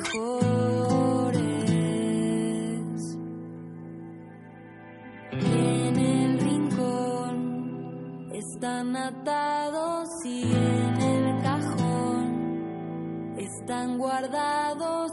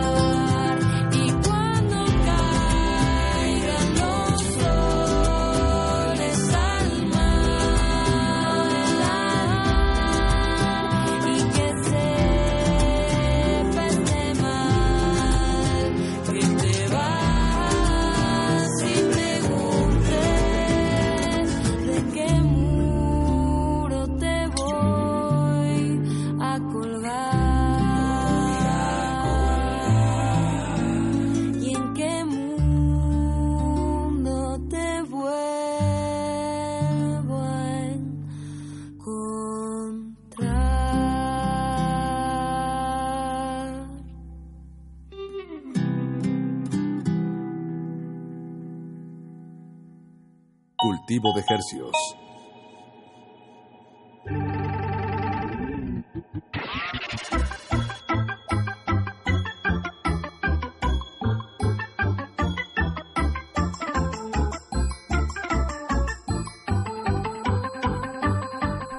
Estamos en cultivo de ejercicios. ¿Vas- ¿Qué ibas a De- de decir. Paco? ¿Por qué? Ah, Nada más iba a decir que nuestras líneas de contacto son en redes sociales arroba R modulada en Twitter y en Instagram y Resistencia Modulada en Facebook. Ahí nos encuentran, ahí nos escriben, pues ahí estamos. Y Háganos en la FM, pues ahí. ahí. también estamos. Exactamente. Solo que aquí no, no podemos recibir sus mensajes en la FM. No, sí nos pueden marcar al 50. Ah, bueno, sí nos pueden. De hecho, ahorita damos el teléfono porque hasta tenemos un- un- unos regalos aquí al final de esta emisión. Así que paren bien la oreja. Porque ahora sí, le vamos a dar la vuelta a la tortilla radiofónica. Eso, para que se dore de ambos lados. ya despedimos a la Isla Centeno, este dueto de Guadalajara. Pero ahora nos vamos con los estadios del alma. y- Esta- ¿Estadios? Los, no, perdón, los estadios, porque, bueno, ahí está el juego. Sí, sí, sí. mismo. De Andrés Belloso, que nos acompaña esta noche. ¿Cómo estás, Andrés? ¿Cómo estás, Bien, Andrés? bien. Puede ser de las dos maneras. Puede ser estadios o puede ser estadios. En realidad es estadios, pero los estadios también cuenta porque son varias facetas, ¿no? Del Claro. alma. Así son. Nunca había pensado en los estadios del alma. Bueno, la verdad es que se llamaban los estados del alma Ajá. porque en una canción menciona algo de un estado del alma, pero luego un amigo me dijo, y los estadios suena mejor, porque los estadios, ¿sabes? Como un estadio de fútbol, pero... y bueno, así así nos, nos llamamos. ¿Te, te me gusta el, el fútbol, Andrés? Eh, ¿Te sí, me gusta consideras bastante, pero no soy tan fan. ¿Te gusta jugarlo o verlo? Las dos. Me gusta, sí, no, no, no, no sé mucho de fútbol, pero si, lo estoy, si por casualidad lo estoy viendo, lo disfruto. Y si es un mundial, lo disfruto bastante. Sí, sí, Sí, la, sí, fiebre, la mundial. fiebre mundialera. Sí, yo también. Eh, pues de- para dar un poco de contexto, para, para, pues, tal vez para quienes no, no te ubiquen así nada más, eh, Andrés, eh, tú tocas con los mesoneros. De El hecho, aquí en- eh, nos conocimos cuando, cuando vinieron. Así es. Eh, hace ya unos ayeres, creo que fue el año pasado. Puede que un poco más. Y, y, y bueno, pues ya están radicando aquí en la Ciudad de México. Así es. Ustedes son de tres- Venezuela, tres todos. años con los mesoneros aquí en México. Ya tres años, órale. Y como banda llevan cuánto? Trece. Trece, sí, es- me acuerdo que nos platican desde casi la secundaria, ¿no? Exacto. Y bueno, también acá, acabamos de sacar un tema nuevo que se llama Pangea con los mesoneros, así que también está recomendado para todos los escuchas. Los mesoneros. Y bueno, nos ha ido muy bien eh, con los mesoneros aquí eh, todo este tiempo. Hemos estado tocando y publicando muchísima música y tocamos en el Lunario, nos fue súper bien, tocamos en el Vive Latino, tocamos ahorita en Pal Norte y ahorita pronto va a haber un, un concierto también increíble, así que estén pendientes y bueno, eh, los estadios es un proyecto distinto de los mesoneros con una música distinta y por eso es que también da, cobra vida eh, este proyecto que es parte de la música que yo hago. Y este, este proyecto nació aquí ya, ya, ya una vez mudado. Así tú es. Aquí en, en México. Sí, eh, es un proyecto, se podría decir que es un proyecto solista porque hago todas las canciones y compongo como casi todos los instrumentos, pero hay mu- músicos muy buenos, muy buenos que participan en el disco que también agregan como su parte. Claro. Entonces ya podrán escuchar de todo lo que se trata. Hoy estaremos publicando la segunda canción y bueno, pronto se viene el disco completo. Ah, ya lo tienes. El disco ya lo tengo, sí. Sí. Está, estoy como publicando varios sencillos y luego se viene el disco. O sea, Ok. ahorita sale esta canción, el mes que viene sale otra. La, que, la única que está este publicada año- es Las Aguas. Las Aguas, que es Ujú. como, de- digamos que la versión más suave, la primera canción. Esta canción que viene es un poquito más energética y con más felicidad. Y la vas a estrenar aquí en este espacio. Y la vamos a estar estrenando hoy, así es. Ay, Y- a ver, muchas gracias, los no, y es, manteles. es la primera vez que suena en la radio también. eh, una- en la radio Suéltate. Así que estoy muy feliz. Gracias por darme el espacio para compartir música. Muy agradecido. No, nosotros, al contrario. Es tan nuevo este tema que ni nosotros lo hemos escuchado directo de, De su USB. De tu USB a la, a la consola de Radio UNAM. Exactamente. Em, los estadios del alma, eh, ¿estás pensando todo un disco, un EP? ¿Por dónde Todo va, un disco. Es un disco de ocho canciones.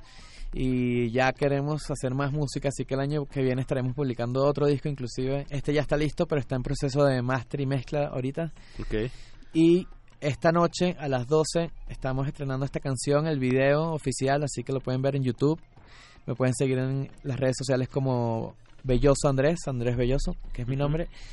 Y ahí está toda la información. Y em, está muy feliz por estar aquí, gracias. No, bien. Pues, eh, ¿con, con cuál de los dos temas empezamos? ¿Qué te No, pues gustaría? primero el que ya está publicado y dejamos el, ¿Ah, sí? el estreno como, como quieran. Yo, yo, yo, a mí me gustaría más escuchar el estreno primero. Ah, a mí bien, también, a bien, mí sí, también. no, al, invitado lo que diga. Eso sí. ¿Cómo, cómo se llama, Andrés, este tema, el estreno? Se llama Suéltate. Suéltate. Eso, cierto, cierto. Suéltate, pues. Pues suéltense. Sí, vamos a escuchar ahora sí que Para la gente música. que viene estresada del trabajo. Exacto. música Un fresquecita. momento de, de relajo. Suéltalo, Eduardo Luis. Suéltalo. Cultivo de ejercicios.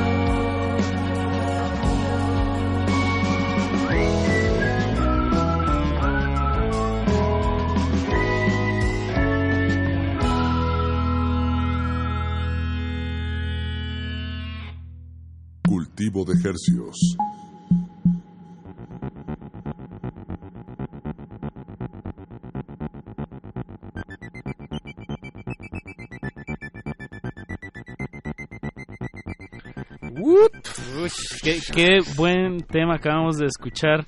Suéltate de los estadios del alma que corre a cargo de Andrés Belloso, estreno mundial, como nos dijiste Así es. antes de, de todavía sonarla. no está en Ajá, ninguna plataforma, todavía no está en YouTube.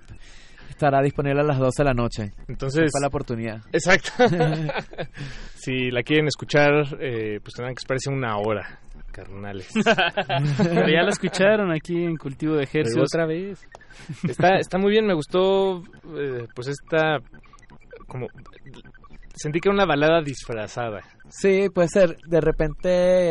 eh, Nunca había escuchado eso, pero está buenísimo. Balada disfrazada está padre. Pero lo que yo, como lo describiría yo, es que es eh, rock psicodélico y, y con un poquito de jazz de repente esta canción es una balada disfrazada, pero así se viene el disco, es lo que suena. Mañana vamos a estar tocando en el Caradura con Sierra León, Sí, sí, sí. así que si nos quieren escuchar en vivo, que suena incluso más padre, estaremos ahí eh, en la noche, así que no se lo pierdan, eh, estaremos tocando todas las canciones del disco. ¿Cu- ¿Cuántos músicos en el escenario son? Somos cinco y tocan unos músicos increíbles. Eh, estaremos tocando con Simón Hernández, que es el baterista, Camarón de los O'Kills también. O'Kills de es Venezuela el guitarrista. Ajá. Eh, Héctor Tosta, que es increíble, un, un guitarrista muy bueno y, y bajista también, y un tecladista. Bien. Y eh, bueno, en Los Mesoneros tocas el bajo, Andrés, y aquí en, en este proyecto, ¿qué estás tocando? Así es, también es como para probar otros instrumentos distintos. ¿Estás aquí. más en teclados? Sí, toco el, el- teclado, eh, como el piano eléctrico, Ok. como un Rhodes, y eh, también toco la guitarra y canto, bueno. Que en los mesoneros canto solamente un poquitico haciendo segundas voces, Ok. porque tenemos a Luis que es el mejor cantante, Es muy, afinado. Sí. Muy afinado. No, y aparte sí, el, el bajo y can- es el bajo y cantar sí es un sí es un tema. es difícil, porque Sí, sí, a, pues, a mí sí. también me, me cuesta, pero cada vez he ido mejorando, porque en eh, el bajo siempre tienes que pisar los ritmos fuertes y la melodía No necesariamente generalmente no necesari- o sea, no Mm. tiene que estar ahí, la, me- la melodía tiende a ser como más libre y entonces tocar las dos co- las dos cosas a la vez tienes que tener el, eh, en la cabeza el cerebro pensando haciendo dos actividades Sí, a la claro. vez pues A menos que sean líneas relativamente sencillas o repetitivas como, como las de Sting, ¿no? Exacto, De no, Police, facilitas. Sí. No, imposible tocar como Sting así, cantar con esa facilidad. Bueno, esa es la meta, ¿no? Sí, sí, sí, sí. Sí, no, bueno, no, no quise decir que era fácil, pero, No, pero, pero eso, es, es este, si, si la línea de bajo es muy compleja, eh, todo se complejiza al momento de cantar, ¿no? Exacto. Esa es, esa es la lección.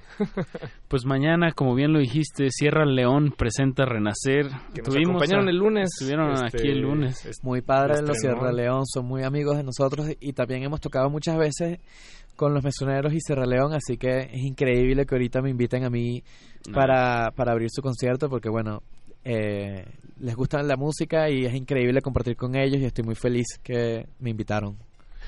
Pues eh, en el próximo bloque vamos a estar regalando un boleto doble para, para este evento que es en el Caradura, mañana, jue- junio 21 a las 9 de la noche. El Caradura está ahí sobre Nuevo León, en la colonia Condesa, eh, más un, un poco Nuevo León atrás. 73. ajá. Un poco atrás del, eh, ¿cómo se llama este? El foro grandote, el Plaza Condesa. Ajá, el Eh, Plaza. Atrásito del Plaza. Bien, pues ahí está la invitación para mañana ver a los estadios, ya iba a decir otra vez, a los estadios del, del alma. Pues regalémosle a nuestra audiencia el otro tema que tienes, bueno, el que sí está publicado, ya está en todas las plataformas digitales, que se llama El Agua. Las aguas. Las Aguas. Cuéntanos sobre este tema. Bueno, es sobre el amor del agua, ¿no? El agua es muy necesaria para el planeta Tierra, para nosotros, estamos llenos de agua. Y es una canción de amor, un toquecito de jazz y de repente algo de blues también, un poquito. Y es algo de, un- creo que es la canción más suave del disco, es como la canción con menos instrumentos, más sencilla. Ok, ¿y, y por qué fue la primera que lanzaste? ¿Qué te llevó a esta decisión de hacerla sencillo? Bueno, porque grabamos un video muy padre que lo pueden ver en YouTube y entonces hubo que publicarla de primera para que Tuviera lo Exacto, visual. Exacto. Andrés, ¿qué, qué aguas frescas, te, te- cuál es tu favorita entre la de tamarindo, la de horchata y la de jamaica? Wow, sabes que la de horchata la, fue la última que descubrí porque yo tomaba siempre jamaica, ¿no? Que ya la conocía cuando llegué de Venezuela. En Venezuela también se toma ja- jamaica. ¿Hay algún agua Pero- venezolana Pero que no, no? sabía lo del picante y la horchata, el, y la horchata y cuando eh, probé eso me explotó la cabeza. La ¿Cómo el Ah, que le ponen canela. No, no, no, que, cuando, que ¿no? cuando comes mucho picante y tomas horchata se te se te quita un quita. poco, pero luego cuando dejas de tomar te vuelve, entonces sabes, es como tiene- momentáneo. Tienes que mantener un, un flujo constante de Exacto. horchata. ¿Hay, hay aguas frescas venezolanas que no tenemos acá, que no encuent- se encuentran por acá? Eh, bueno, creo que son papelón con limón, que es Ah, increíble. El, papel- el papelón con limón. Ese es la no, papaya, el piloncillo, el piloncillo, exacto. Carlos Luis, buen amigo aquí a, res- a rescatarme porque ya... Sí, es el piloncillo. También como le dicen a la papaya, el, la, mm, La lechosa, ¿no? Le La dicen. lechosa. Claro. Dulce de lechosa. Exacto. Pues escuchemos las aguas y regresamos para casi casi despedirnos y regalar esos boletos para mañana en el Caradura. No le cambie. Cultivo de ejercicios.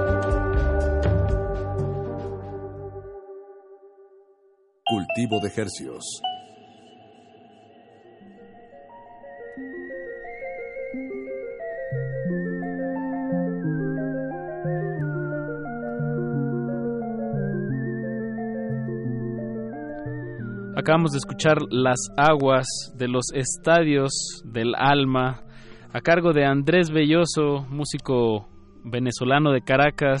Así es. Que lleva radicando aquí en la Ciudad de México tres años. Bien, pues, eh, ¿cómo ha sido esta ciudad? eh, ¿cómo, ¿Cómo te ha llevado esta ciudad a, est- a los estadios del alma? En, en sentido de, de inspiración, digamos, o de búsqueda de sonido. Bueno, el arte del disco en específico tiene como mucha eh, inspiración de muñequitos como mayas y mesoamericanos. Y mm, en general estoy muy feliz de vivir aquí en México porque hay mucha música, siempre hay festivales, siempre hay lugares donde tocar, siempre hay música en la calle. El otro día estaba lanzándole unas monedas a, un- a unos músicos buenísimos que estaban tocando en mi acera. Ok. Desde, desde, desde- o sea, desde, desde mi edificio, pues ya los escuchaba desde, desde el Ya- cuarto y estaba ya feliz, bajaste pues. y dijiste, no, wow, No, se los lancé desde arriba, le dije, maestro, y le lancé una moneda. Ah, guau. Pero bueno, es muy bueno estar aquí donde hay mucha música y poder tocar en muchos lugares. Los planes son seguir tocando, tocar en otras ciudades, igual que como hicimos con los mesoneros, pero ahorita con este nuevo proyecto que es de música un poco distinta, un poquito más psicodélica y un poco más de jazz también. Sí, sí, sí. Pues muy bien en esta exploración y pues estamos pendientes. ¿Qué, qué, qué nombre va a llevar todo este compilado de ocho canciones? Se llama como el nombre del proyecto. Los Estadios del Alma. Los Estadios del Alma. De hecho, prim- primero tuvo el nombre del disco. O sea, iba a ser el nombre del disco, pero luego Y no lo dijiste, conseguí. "Ay, pues ya". Exacto, no conseguí mejor nombre y me quedé con ese. Muy bien, pues mañana se presentan los Estadios del Alma junto a Sierra León que presentan el tema Renacer. Y esto es en el Caradura, Nuevo León 73, en la colonia Condesa. Y les tenemos un pase doble para la persona mayor de edad, necesitan llevar su identificación, eh, que se comunique aquí con nosotros al teléfono en cabina, que es 5523 5412. Repito, 55 23 54 12 para que se lleven su boleto y mañana vayan a ver estos proyectos independientes que están haciendo ruido aquí en la Ciudad de México. Andrés, nos queda tiempo para, para regalarle a la audiencia un, un tema más y pues nos gustaría que nos dieras un- una recomendación musical, algo que estés escuchando ahorita o que haya influenciado directamente a los estadios del alma. Bueno, eh, quería comentar que en Venezuela siempre se escuchó la música mexicana, desde Agustín Lara hasta em, Zoé o Ujú, ujú. Natalia Lafourcade, hasta Panda, todas las bandas buenas y malas, Plastilina Mosh. ¿sabes? y siempre fue como muy familiar la música mexicana. Y en México también es increíble que también es familiar la música venezolana porque se escucha desde algunos reggaetoneros que hacen que hacen reggaetón pero son venezolanos se escucha también los amigos invisibles muchísimo Sí, cómo no. han habido bandas de ska como Desorden Público que también han, han tocado aquí y y el Puma y hay mu- de repente es Papo familiar y- es familiar ¿cómo se llaman Sandy estos Papo Sandy Papo, ah wow. sí sí sí y Chino y Nacho y hasta y, y en, hace 60 años, hace 50 años, de repente esta fue una música que llegó a México que se llama Aldemaro Romero. ¿Aldemero? Como- Aldemaro Romero. Aldemaro. Eh, y es algo muy clásico de mi país, así que lo recomiendo para que lo como disfruten. Simón Díaz o- Como Simón Díaz, pero un poco, pero mucho más progresivo, pero de la misma época. Ok. Y llegaron a presentarse aquí y fue una banda como muy reconocida en, en los años 40, 50, 60. Wow. Wow, pues escuchemos que nos quedan poquitos Este, minutos. este tema se llama Tucacas. Ajá, así es. De. Aldemaro Romero. Y con esto nos despedimos. Muchísimas gracias, Andrés. Andrés, Belloso. Mañana nos- Del ya se fue el boleto. eh, muchas gracias. Felicidades a la persona que nos marcó. Qué rápido. Vámonos pues con música de Aldemaro. Aldemaro. Aldemaro Romero. Perfecto. Gracias por la recomendación. Música maestro. Nos escuchamos el lunes. No le cambie. Cultivo de hercios.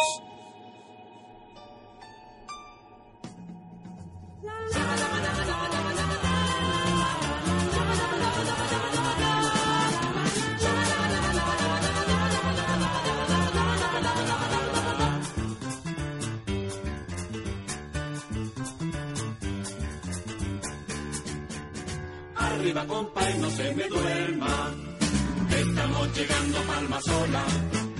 Y en mi mito esta boca de aroa y después viene tu caca que es donde quiero llegar.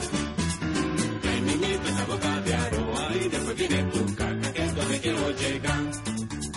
Y cuando llegue a esa playa, es que usted va a ver lo que sabroso, mi compa cómo se goza con sus preciosos paisajes, sus muchachas y luna, radiando el amanecer.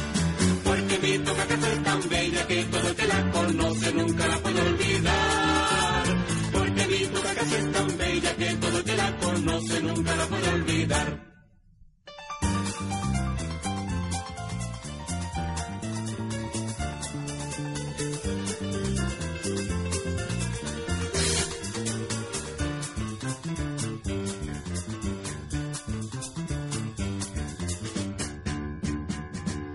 Óigame compa y no se me duerma, estamos llegando a Palma Sola.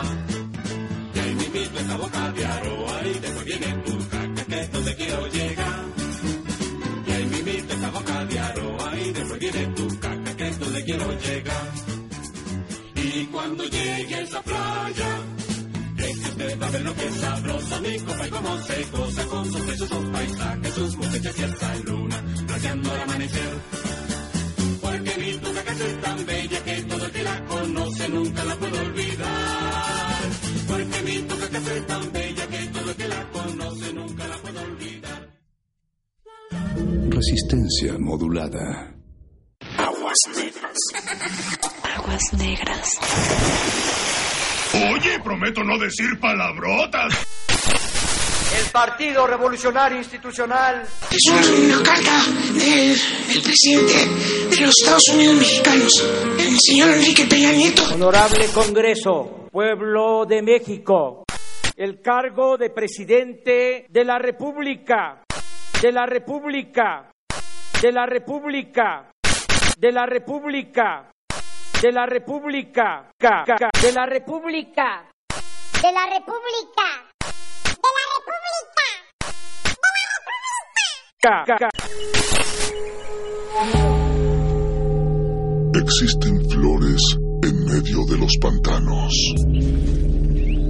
Ecosistemas entre los charcos.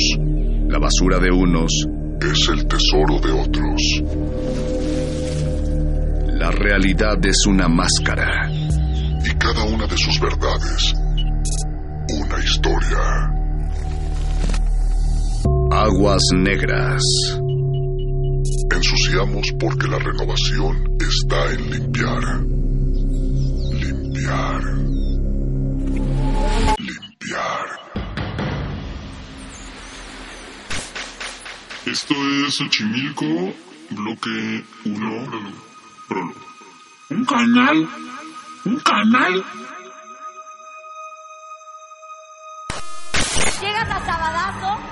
Estamos platicando con nosotros y nos dices que eres capaz de contactar a seres del más allá aquí en este programa. Sí. Yo le preguntaba a la cucarachita Martina, cucarachita Martina, ¿te gustaría casarme con, conmigo? Y la cucarachita Martina me decía, ¿qué es lo que tú haces de noche? Y yo le decía, ¡Ve!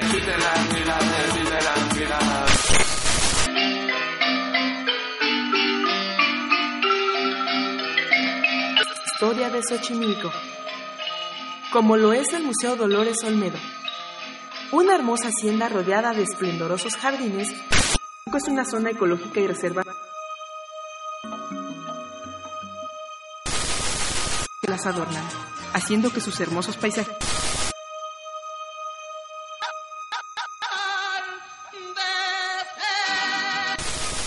Hola, hola, ¿qué tal? ¿Cómo están amigos de Ingrid and Daniel Tips? Hoy estamos aquí, adivinen, vamos camino a Xochimilco. Co, co, co, co. Si huele mal, que si es bonito, que cómo llegar. Bueno, hoy les vamos a hablar la verdad sobre Xochimilco.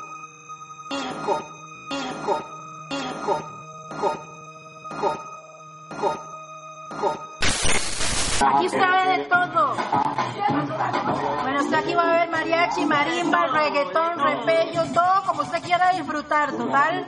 Se está pagando la trajinera. bueno, estoy aquí con Carlos. El espectáculo es grotesco. Hay incluso algunos perros que vienen a comerse algunas obras. Pero son tantas las bolsas, tanta la cantidad de residuos que difícilmente uno puede eh, caminar hacia adelante. Vamos a observar. Solamente hay un río vivo, el río Magdalena. En este caso, en Xochimilco, vemos que eh, todo esto eh, forma parte de un drenaje a cielo abierto, pero también de una zona inhóspita, de una zona llena de residuos que se ha convertido en un tiradero. Vamos caminando por la ladera de lo que alguna vez fue un río vivo y pues el espectáculo es grotesco.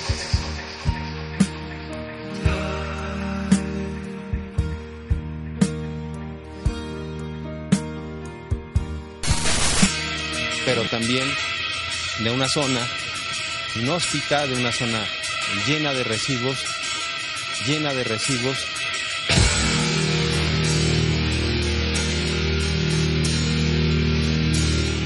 drenaje a cielo abierto.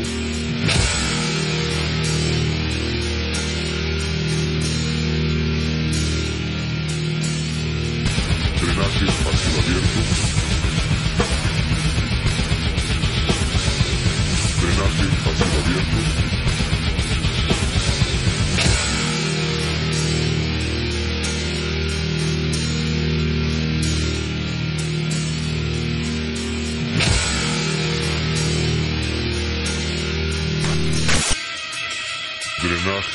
Cielo abierto.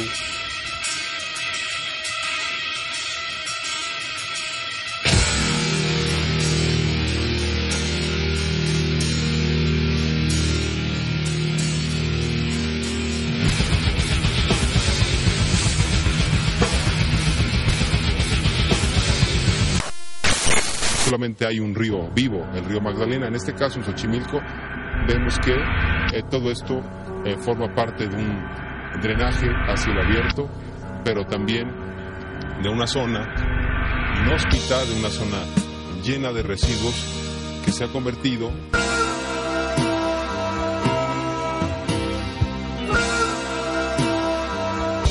que se ha convertido en un tiradero. Vamos caminando por la ladera de lo que alguna vez fue un río vivo y pues el espectáculo es grotesco. Nosotros hace años nos metíamos a nadar. ¿A nadar? A nadar, a nadar. Yo invitaría ahora que venga a nadar el delegado o toda la gente que está involucrada en todo esto. Nosotros teníamos la posibilidad de, de juguetear aquí con, en, en, la presa, en los ríos. Eh, nos daba gusto que el agua eh, pluvial eh, fuera agua 100% limpia. ¿no? ¿Cuántos años llevan en? Aguas negras.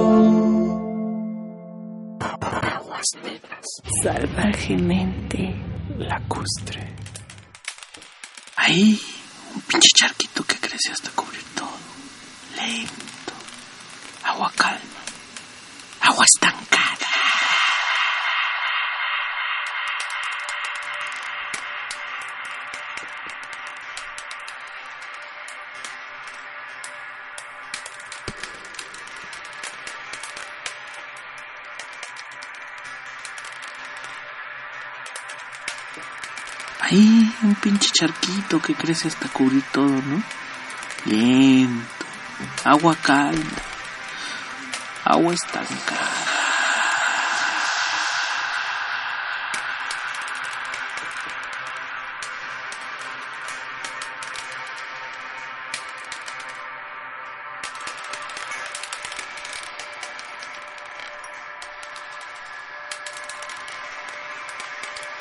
Ahora tenemos más basura, más llantas. Todo esto lo que tiene que respirar el ciudadano común en esta delegación. Todo esto que vuela por los aires, todo lo que implica un poco de infección. Los ríos se terminaron en esta delegación Xochimilco, así como en toda la Ciudad de México, hay que decirlo.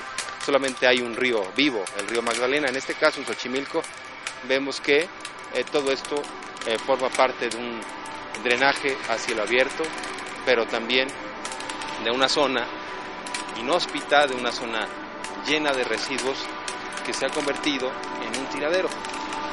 Vamos caminando por la ladera de lo que alguna vez fue un río vivo y pues el espectáculo es grotesco.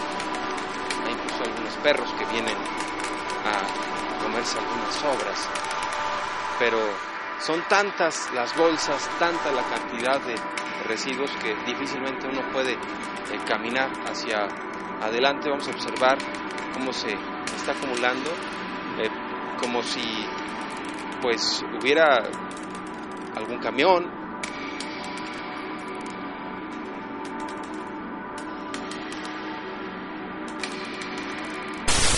Montesur, Reclusorio Sur, y todo el tiempo está corriendo agua de drenaje. Eh, no sabemos ya qué hacer. Es un excusado abierto el que tenemos aquí en la zona de Xochimilco. Eh, Lo que nosotros observamos hace un rato es que llegaron unas aves que me imagino que migran de lugares muy lejanos para encontrarse con este espectáculo lamentable. Eh, efectivamente, vienen desde el Canadá. Eh, hay garzas, hay pato silvestre, en cantidad de, aves silvestres que vienen aquí y que antes podían estar eh, pues con agua limpia, porque este es un vaso regulador para agua pluvial, no para, para un drenaje. La verdad, eh, para un, un excusado abierto. Vean la calidad de agua que está pasando. Eso no es calidad. eh. todo, es, eh, todo eso es... Los pobres bomberos, aparte de que nos hacen mucha, mucho bien a nuestra comunidad, que se arriesgan la vida a diario, eh, todavía tienen que estar oliendo día y noche esta porquería que nos, nos corre por la, por la, por el río Santiago. ¿Un canal? ¿Un canal? Esto no es más que una pinche caricatura. Esto no es más que una pinche caricatura de uno de esos cuadros idealizados de pintor aficionado en Xochimilco. Xochimilco.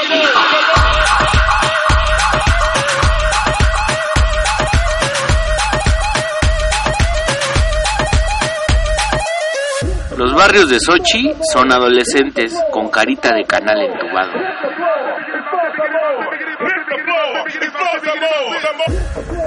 La piedra es cabrón.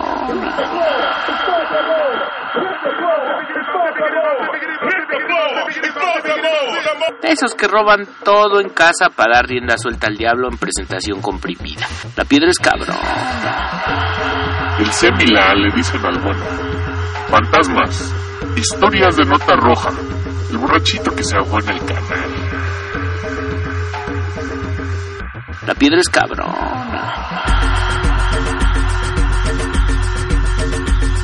Agua estacada, la flor más bella del giro, con su orgullito corcholatero. Ay, sí.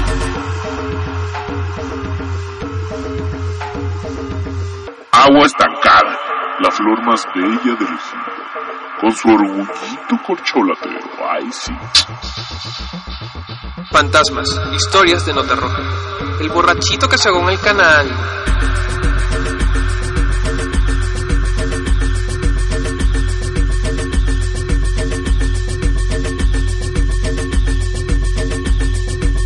Siempre la misma historia. Agua estancada.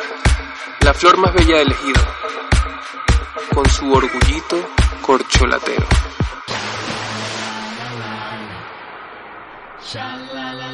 Siempre la misma historia. La flor más bella del ejido, con su orgullito corcholatero.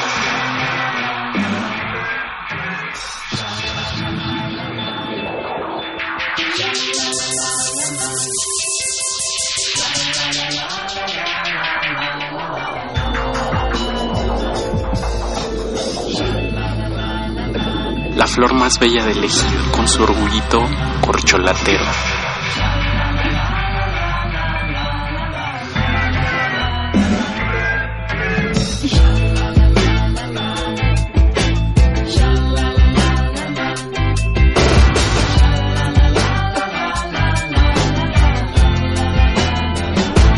Habíamos prometido no llorar. Tal vez esta sea la última vez que nos sentamos a tomar un café juntos. Tal vez esta sea la última vez que nos veamos, así que tratemos de estar bien. Ahora que estoy aquí me doy cuenta de tantas cosas. De qué tan cruel puede ser la vida, el amor, la desesperación, lo que siente uno cuando hay un cambio. Lo nuestro, lo nuestro ya se había convertido en una costumbre y el amor, el amor es otra cosa. El amor está en esos pequeños detalles que nosotros ya habíamos perdido, por eso debemos separarnos. Ayer pasé horas mirando nuestras viejas fotografías. Éramos tan felices. Cómo nos veíamos, cómo disfrutamos. Pero ahora, ahora no hay nada de eso.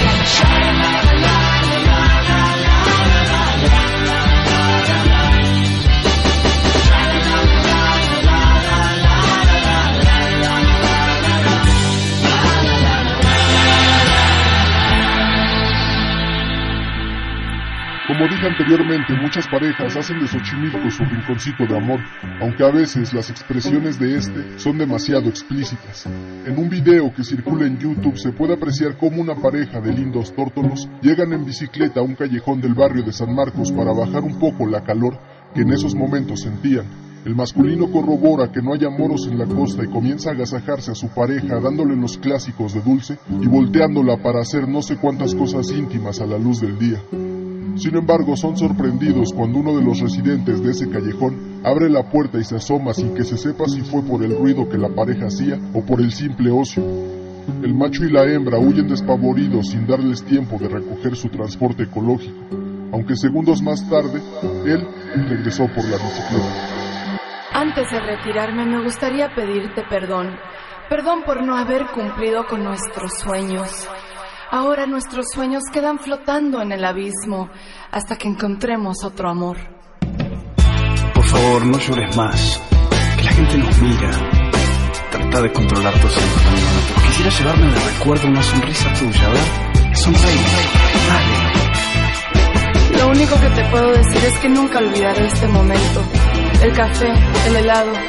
Y tampoco te olvidaré a ti. Nunca jamás. Por el resto de mi vida. Nunca. Bueno, ahora me voy. Ya es tarde y tengo una cita a las seis. No puedo llegar tarde, así que te deseo mucha suerte que seas muy feliz. Adiós, adiós. Adiós.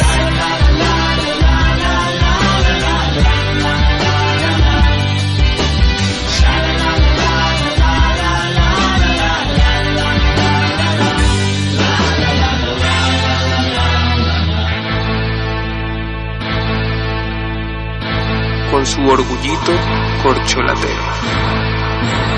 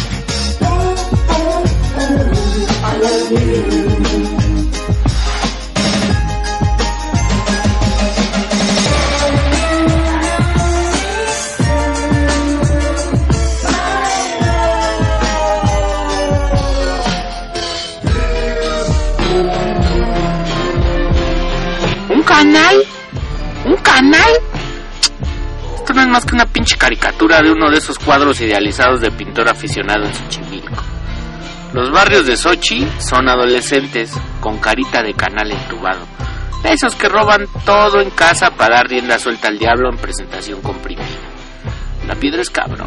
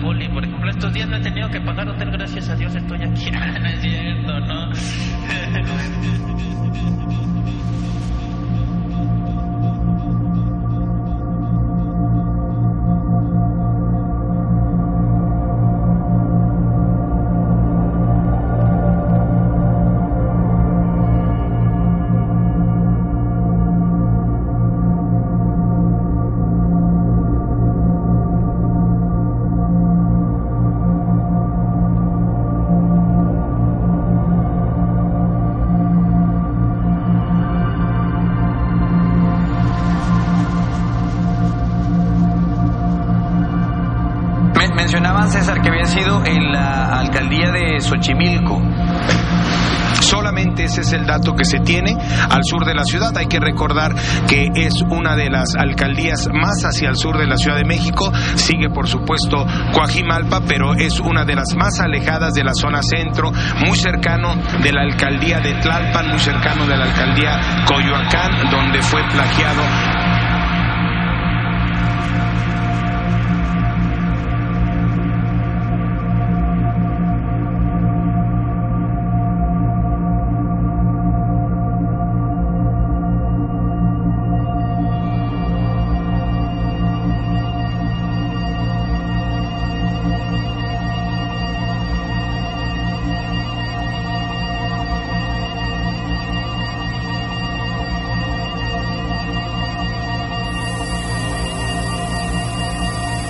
quien fuera plagiado el martes pasado cuando salía por la noche de la universidad. Hay videos, eh, de hecho, cuando salía del salón, cuando abordó su vehículo, un Yaris en color blanco, salía de la caseta, se detuvo, vio su teléfono celular y como se ha mencionado a lo largo de estos últimos días, mandó un mensaje a su novia que ya iba a la casa de su tío que se encontraba a tan solo 15 minutos del lugar. Nunca llegó, fue plagiado en ese trayecto su vehículo encontrado muy cerca de la universidad en la calle de Arenal, muy cerca también de Viaducto Tlalpan, en la estación de bomberos, ahí fue localizado su vehículo, las llaves tiradas en el piso y la Procuraduría Capitalina ha informado que lamentablemente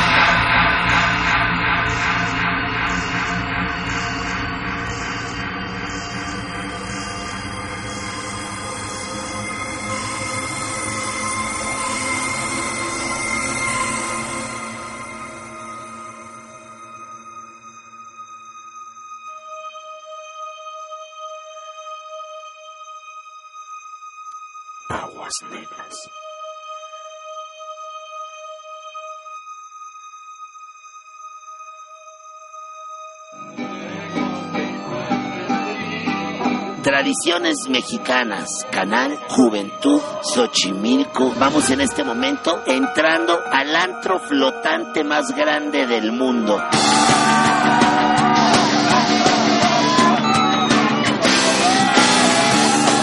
Xochimilco, Xochimilco. 4 de la tarde de viernes, mientras los papás están trabajando para pagar esas carreras, para pagar esos futuros, ahí va el futuro flotando y ahogándose entre todos mientras mienten a sus padres que van a la escuela. Ya van a embarcarse hacia el río, no hacia el canal. Ya, ya. Lo más importante es no ahogarse, pero ellos ya lo están haciendo. Miren, miren, allá la niña, miren a la niña, ya está, vean nada más la juventud de ahora, ¿no? Está- ella ya simplemente se quiere suicidar y no la dejan. Sus amigas dicen, no, no María, no lo hagas. Doble trajinera, esto es como un metrobús. ¿Ya están listos para el perreo? A huevo que sí.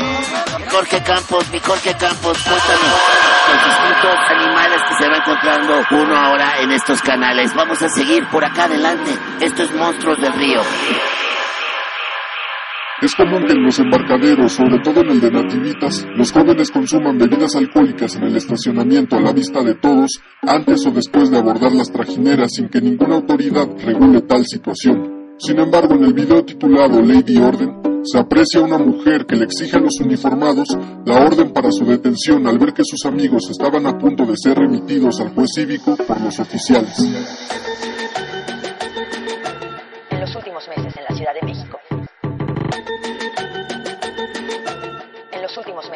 Ciudad de México. Roberto Mollado Esparza, alias El Betito. Tú eres el de tu propia vida. Puede ser que todavía no lo sepas, que nunca lo hayas pensado.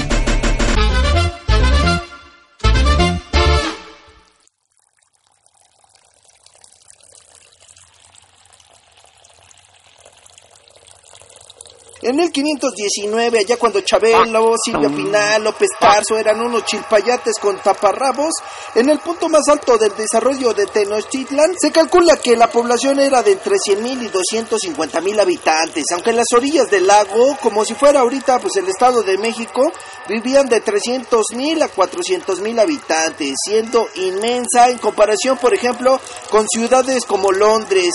En ese entonces pues, solamente contaba con 80.000 habitantes, cabrón. Y así siguió creciendo, siendo ahora la cuarta ciudad del mundo con más habitantes después de Tokio, Shanghái y Delhi. Número 2. Yo me pregunto qué grandísimo, serenísimo presidente mexica se le ocurrió construir una ciudad sobre el agua. Se sentía Jesucristo el canijo, ¿no? Antes sus gobernantes tomaban las mismas decisiones torombolas que los que ahorita tenemos. ¡Oh, un lago enorme! Aquí será un lugar perfecto para construir la ciudad. En las orillas del lago, ¿verdad, gran líder? No, encima del agua, chingue su madre. Y así fue como se construyó pues la ciudad flotante, la isla de Tenochtitlan.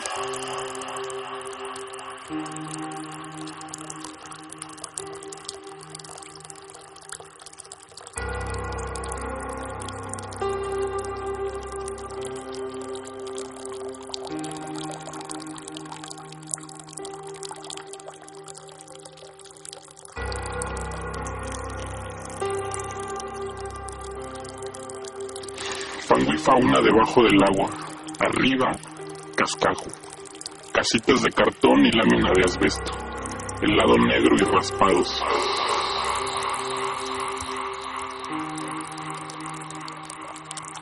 Helado Prieto y Güerita Zombie, del barrio 18. Pero Acapulco es tropical, ¿no? Hay amores de verano y de trajineras. Canales de Apatlaco a Xochimilco, diluidos en la mancha urbana. Urbanitas de sangre azul, florecitas del pantano. Güerita Zombie del barrio 18, la flor más bella del ejido. En el sur no todos son patos, garzas y aves que migran de Canadá a las zonas lacustres de Xochimilco.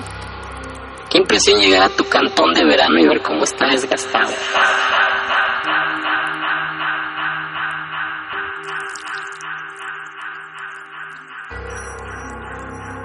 ¿Qué te digo del niñito milagroso patrón de Xochimilco? Ese cabroncito que nomás cumple milagros a sus mayordomos.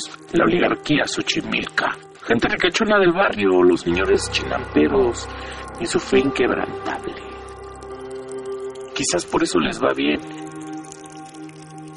¿Qué te digo del niñito milagroso patrón de Xochimilco? Ese cabroncito nomás cumple milagros de los mayordomos, la oligarquía Xochimilca, gente ricachona del barrio, los señores chinamperos y su fe inquebrantable. Quizás por eso les va bien, ¿no? El niño pan. Dicen que este niño santo por las mañanas amanece con sus zapatitos sucios, porque se sale a vagar de noche en el barrio de sus mayordomos. Ese niño ricachón y milagroso que no dona sus juguetes a los niños pobres, nunca le tiró paro a cada borrachito que se ahogó en los canales de su jurisdicción. Dios lo tenga en su gloria. Glorieta de Vaqueritos, la frontera entre Xochimilco y Cuapa. Glorieta de Vaqueritos, frontera entre Xochimilco y Cuapa. Fútbol llanero de un lado, fútbol americano del otro. Aspiraciones sociales de corazones rurales. Florecitas de pantano, florecitas de asfalto. La flor más y más y más. La flor más y más Seis semillas. Dos para el patrón, dos para el ratón y dos para el ladrón. Ay, vivitos asaltando viejitas que van por el mandado al mercado de Xochimilco. Viene bienes legalizados, guías de turistas en bici, motoneta, chingándole por unos pesos. automovilistas irritados. No, no, no, no, no. El tráfico aquí es cabrón, ¿eh? Xochimilco está aislado, sitiado por sus propias tradiciones y sus sueños de ser. Patrimonio mundial, natural y cultural de la humanidad. Pero qué buena peda la de la UNESCO, mano. Eso sí, aquí a la Virgen y al Niño Pan se le respetan. Al chile. Patrimonio mundial, natural y cultural de la humanidad. Aguacate. Agua estancada.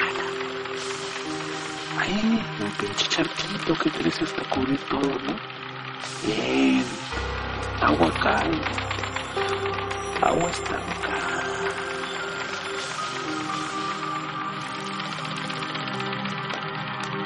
Ciudades y barrios que se construyen sobre el agua. Agua el agua, fango y fauna. Almas lacustres y casitas de cartón. Bienvenido al cantón. ¡Aplausos!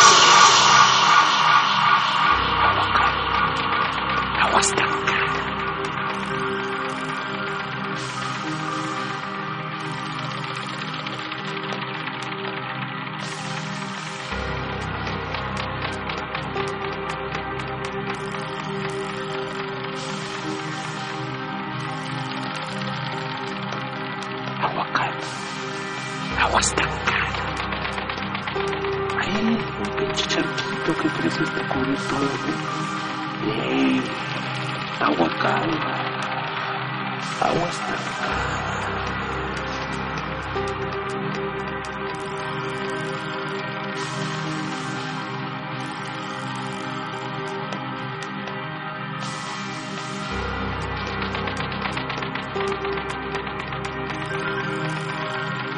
varios kilómetros para poder eh, llegar a este lugar hay que eh, pues ingresar ya sea a través con el uso de caballos ya lo también pudimos documentar motocicleta o bueno pues sí llegan a subir aquí a uno que otro vehículos eh, también conocidos como taxis de montaña porque reitero es una zona de difícil acceso. Comentarte Verónica Luis que cuando nosotros llegamos hasta este punto para documentar las cámaras de, Milenio llegamos nosotros aproximadamente a las 10.30 de la mañana del día de hoy y bueno, lo que pudimos eh, ubicar es que es una zona donde se encontró a este chico, el cuerpo de Norberto, no estaba asegurada, no había ningún tipo de custodia, lo que nos generó pues mucha extrañeza. Fue el día de hoy aproximadamente a la 1.30 de la tarde cuando cuatro peritos de la Procuraduría General de Justicia de la Ciudad de México llegaron a este punto para continuar con las diligencias, estuvieron eh, realizando una sesión de fotografía forense, estuvieron colocando pues eh, las marcas precisamente para ubicar la dirección en la que encontraron la evidencia, la poca evidencia que se logró rescatar todavía. Y bueno, al cabo de 20 minutos se retiraron del lugar, pero lo que es importante destacar, continúa sin ser asegurada la zona, es decir, sin contar con ningún tipo de señalamiento, sin ningún tipo de custodia. Es importante ahí se genera. Y hoy, finalmente, tenemos a este joven estudiante modelo muerto devorado por la Ciudad de México después de que vino a estudiar de Chihuahua. Pepe Toño, regreso contigo en cualquier momento. En cuanto tengas información, volvemos contigo. Muchísimas gracias.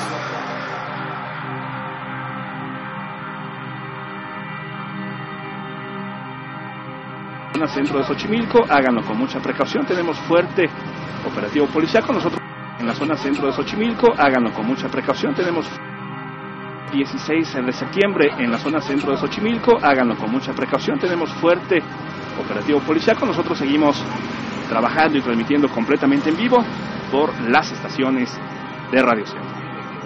Sí, estamos súper agradecidos por toda la gente que nos acompañó el día de hoy. Si ustedes en casita están cerca, no se vengan. vengan de pronto.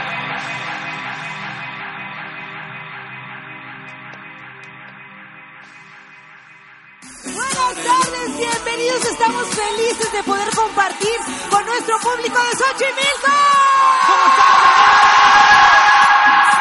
Gracias, gracias de verdad de corazón a corazón a toda la gente que nos acompaña esta tarde, transmitiendo en vivo desde la explanada de la alcaldía de Xochimilco.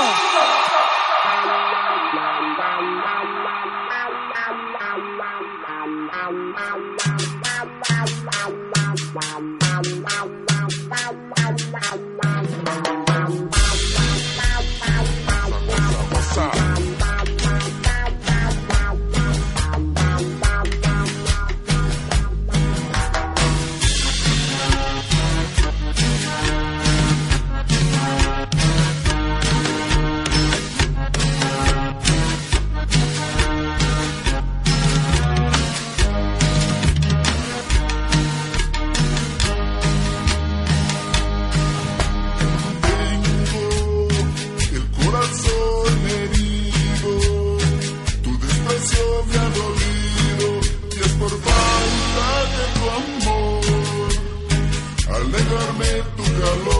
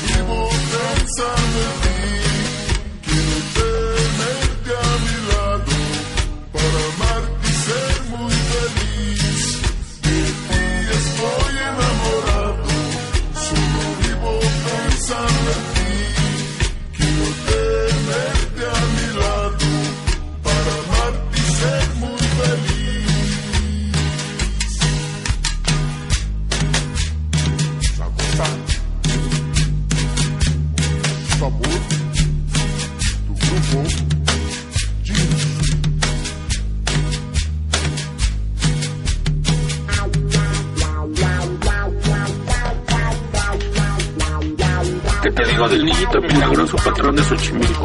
Ese cabroncito que nomás cumple milagros a sus. La oligarquía Xochimilca.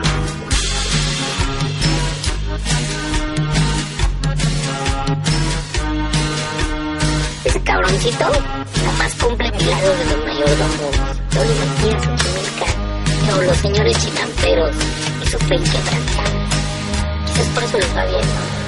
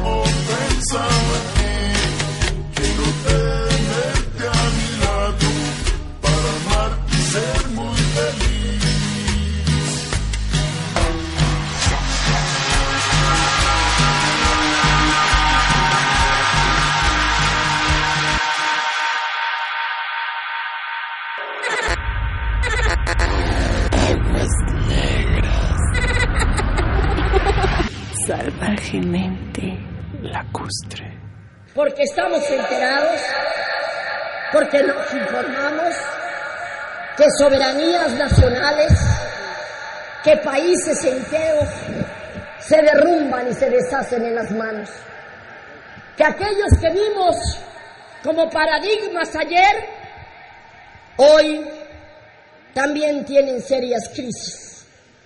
Nosotros no propiciaremos crisis en el país. Vamos amigos, con alegría, con entusiasmo.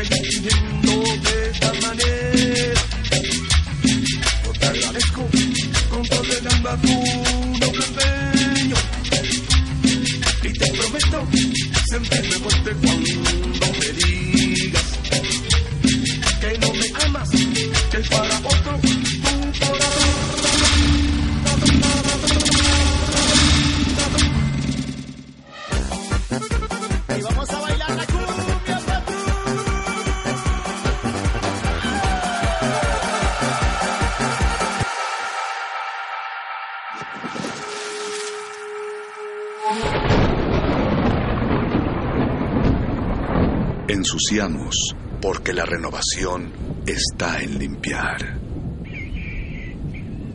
Limpiar. Limpiar. Aguas negras.